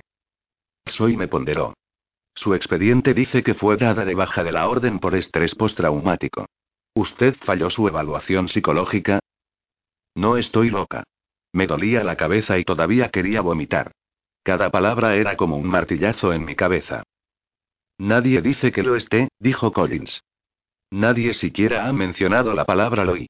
Tomé una respiración profunda, tratando de mantener el poco líquido que quedaba en mi estómago dentro. Ellos sabían que estaba débil y estaban tratando de exprimirme todo lo posible, esperando sacar algo. No los culpaba. En su lugar, yo hubiera hecho lo mismo. Recibe todo lo que puedas mientras puedas.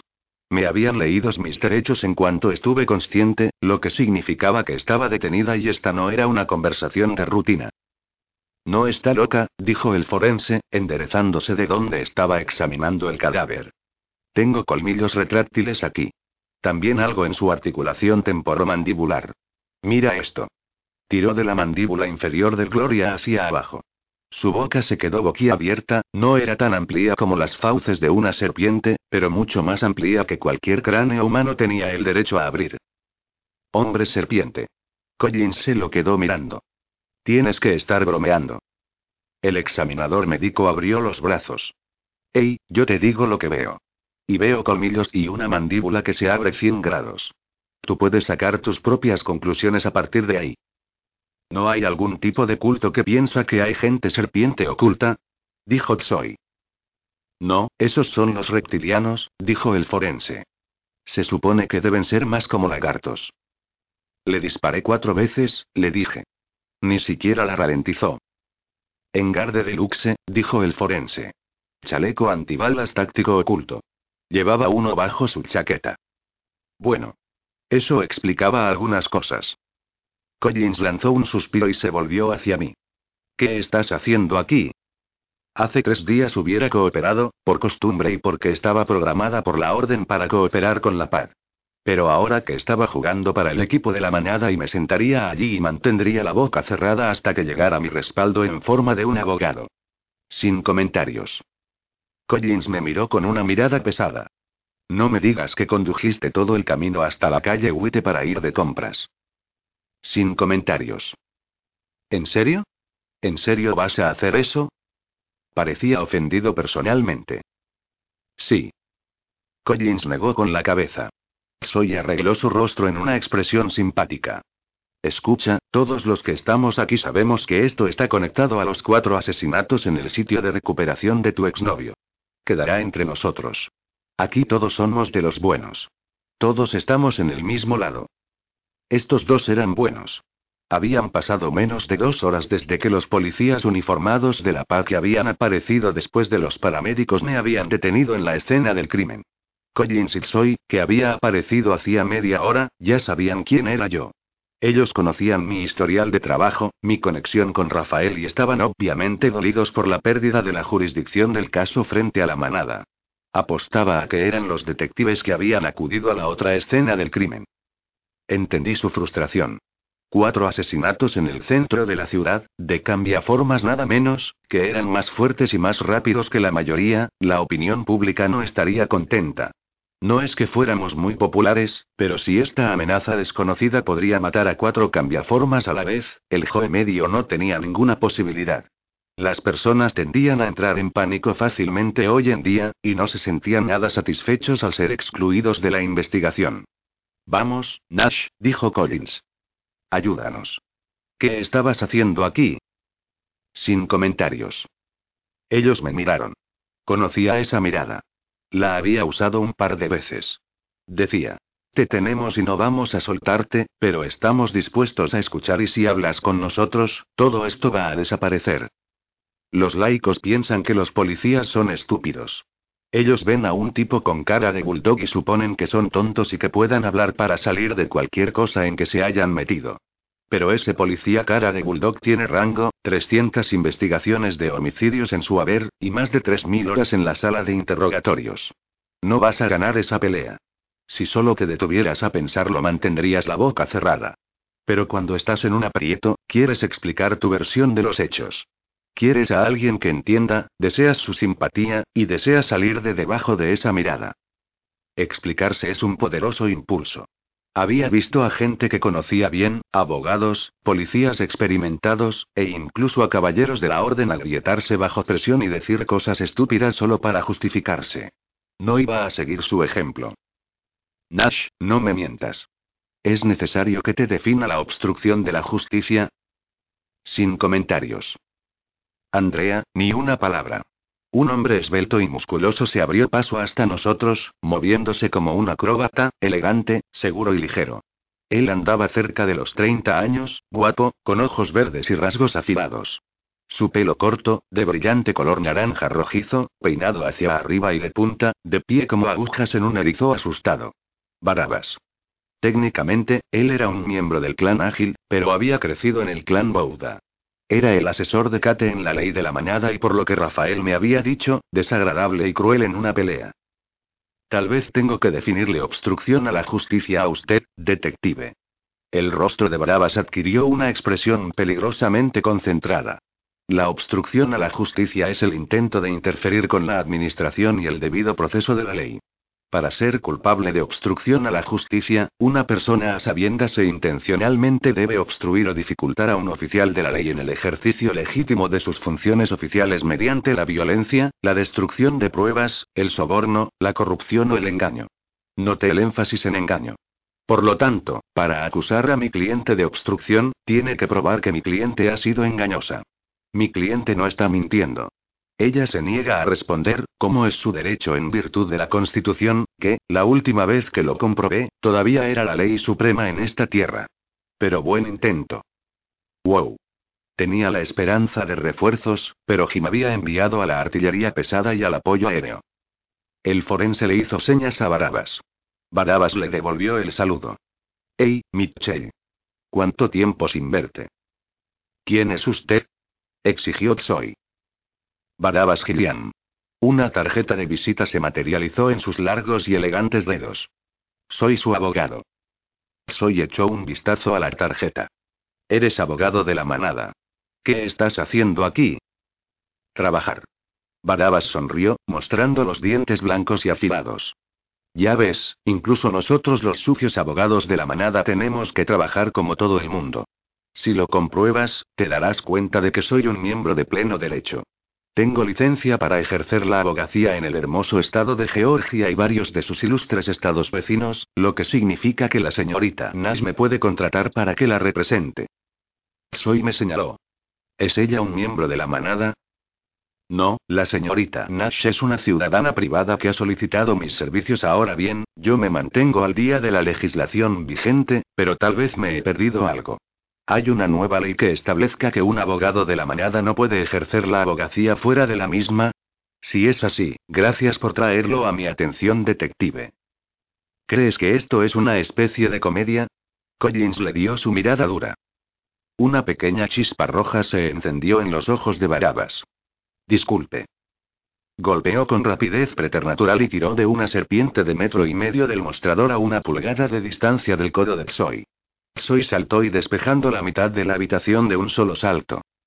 El cuerpo de la serpiente se agitó en el puño de mi abogado. Barabas se llevó la serpiente a la boca y le mordió el cuello. Jesucristo. Collins dio un paso atrás. Soy apretó la mano sobre su boca. Barabas escupió la cabeza sobre el mostrador.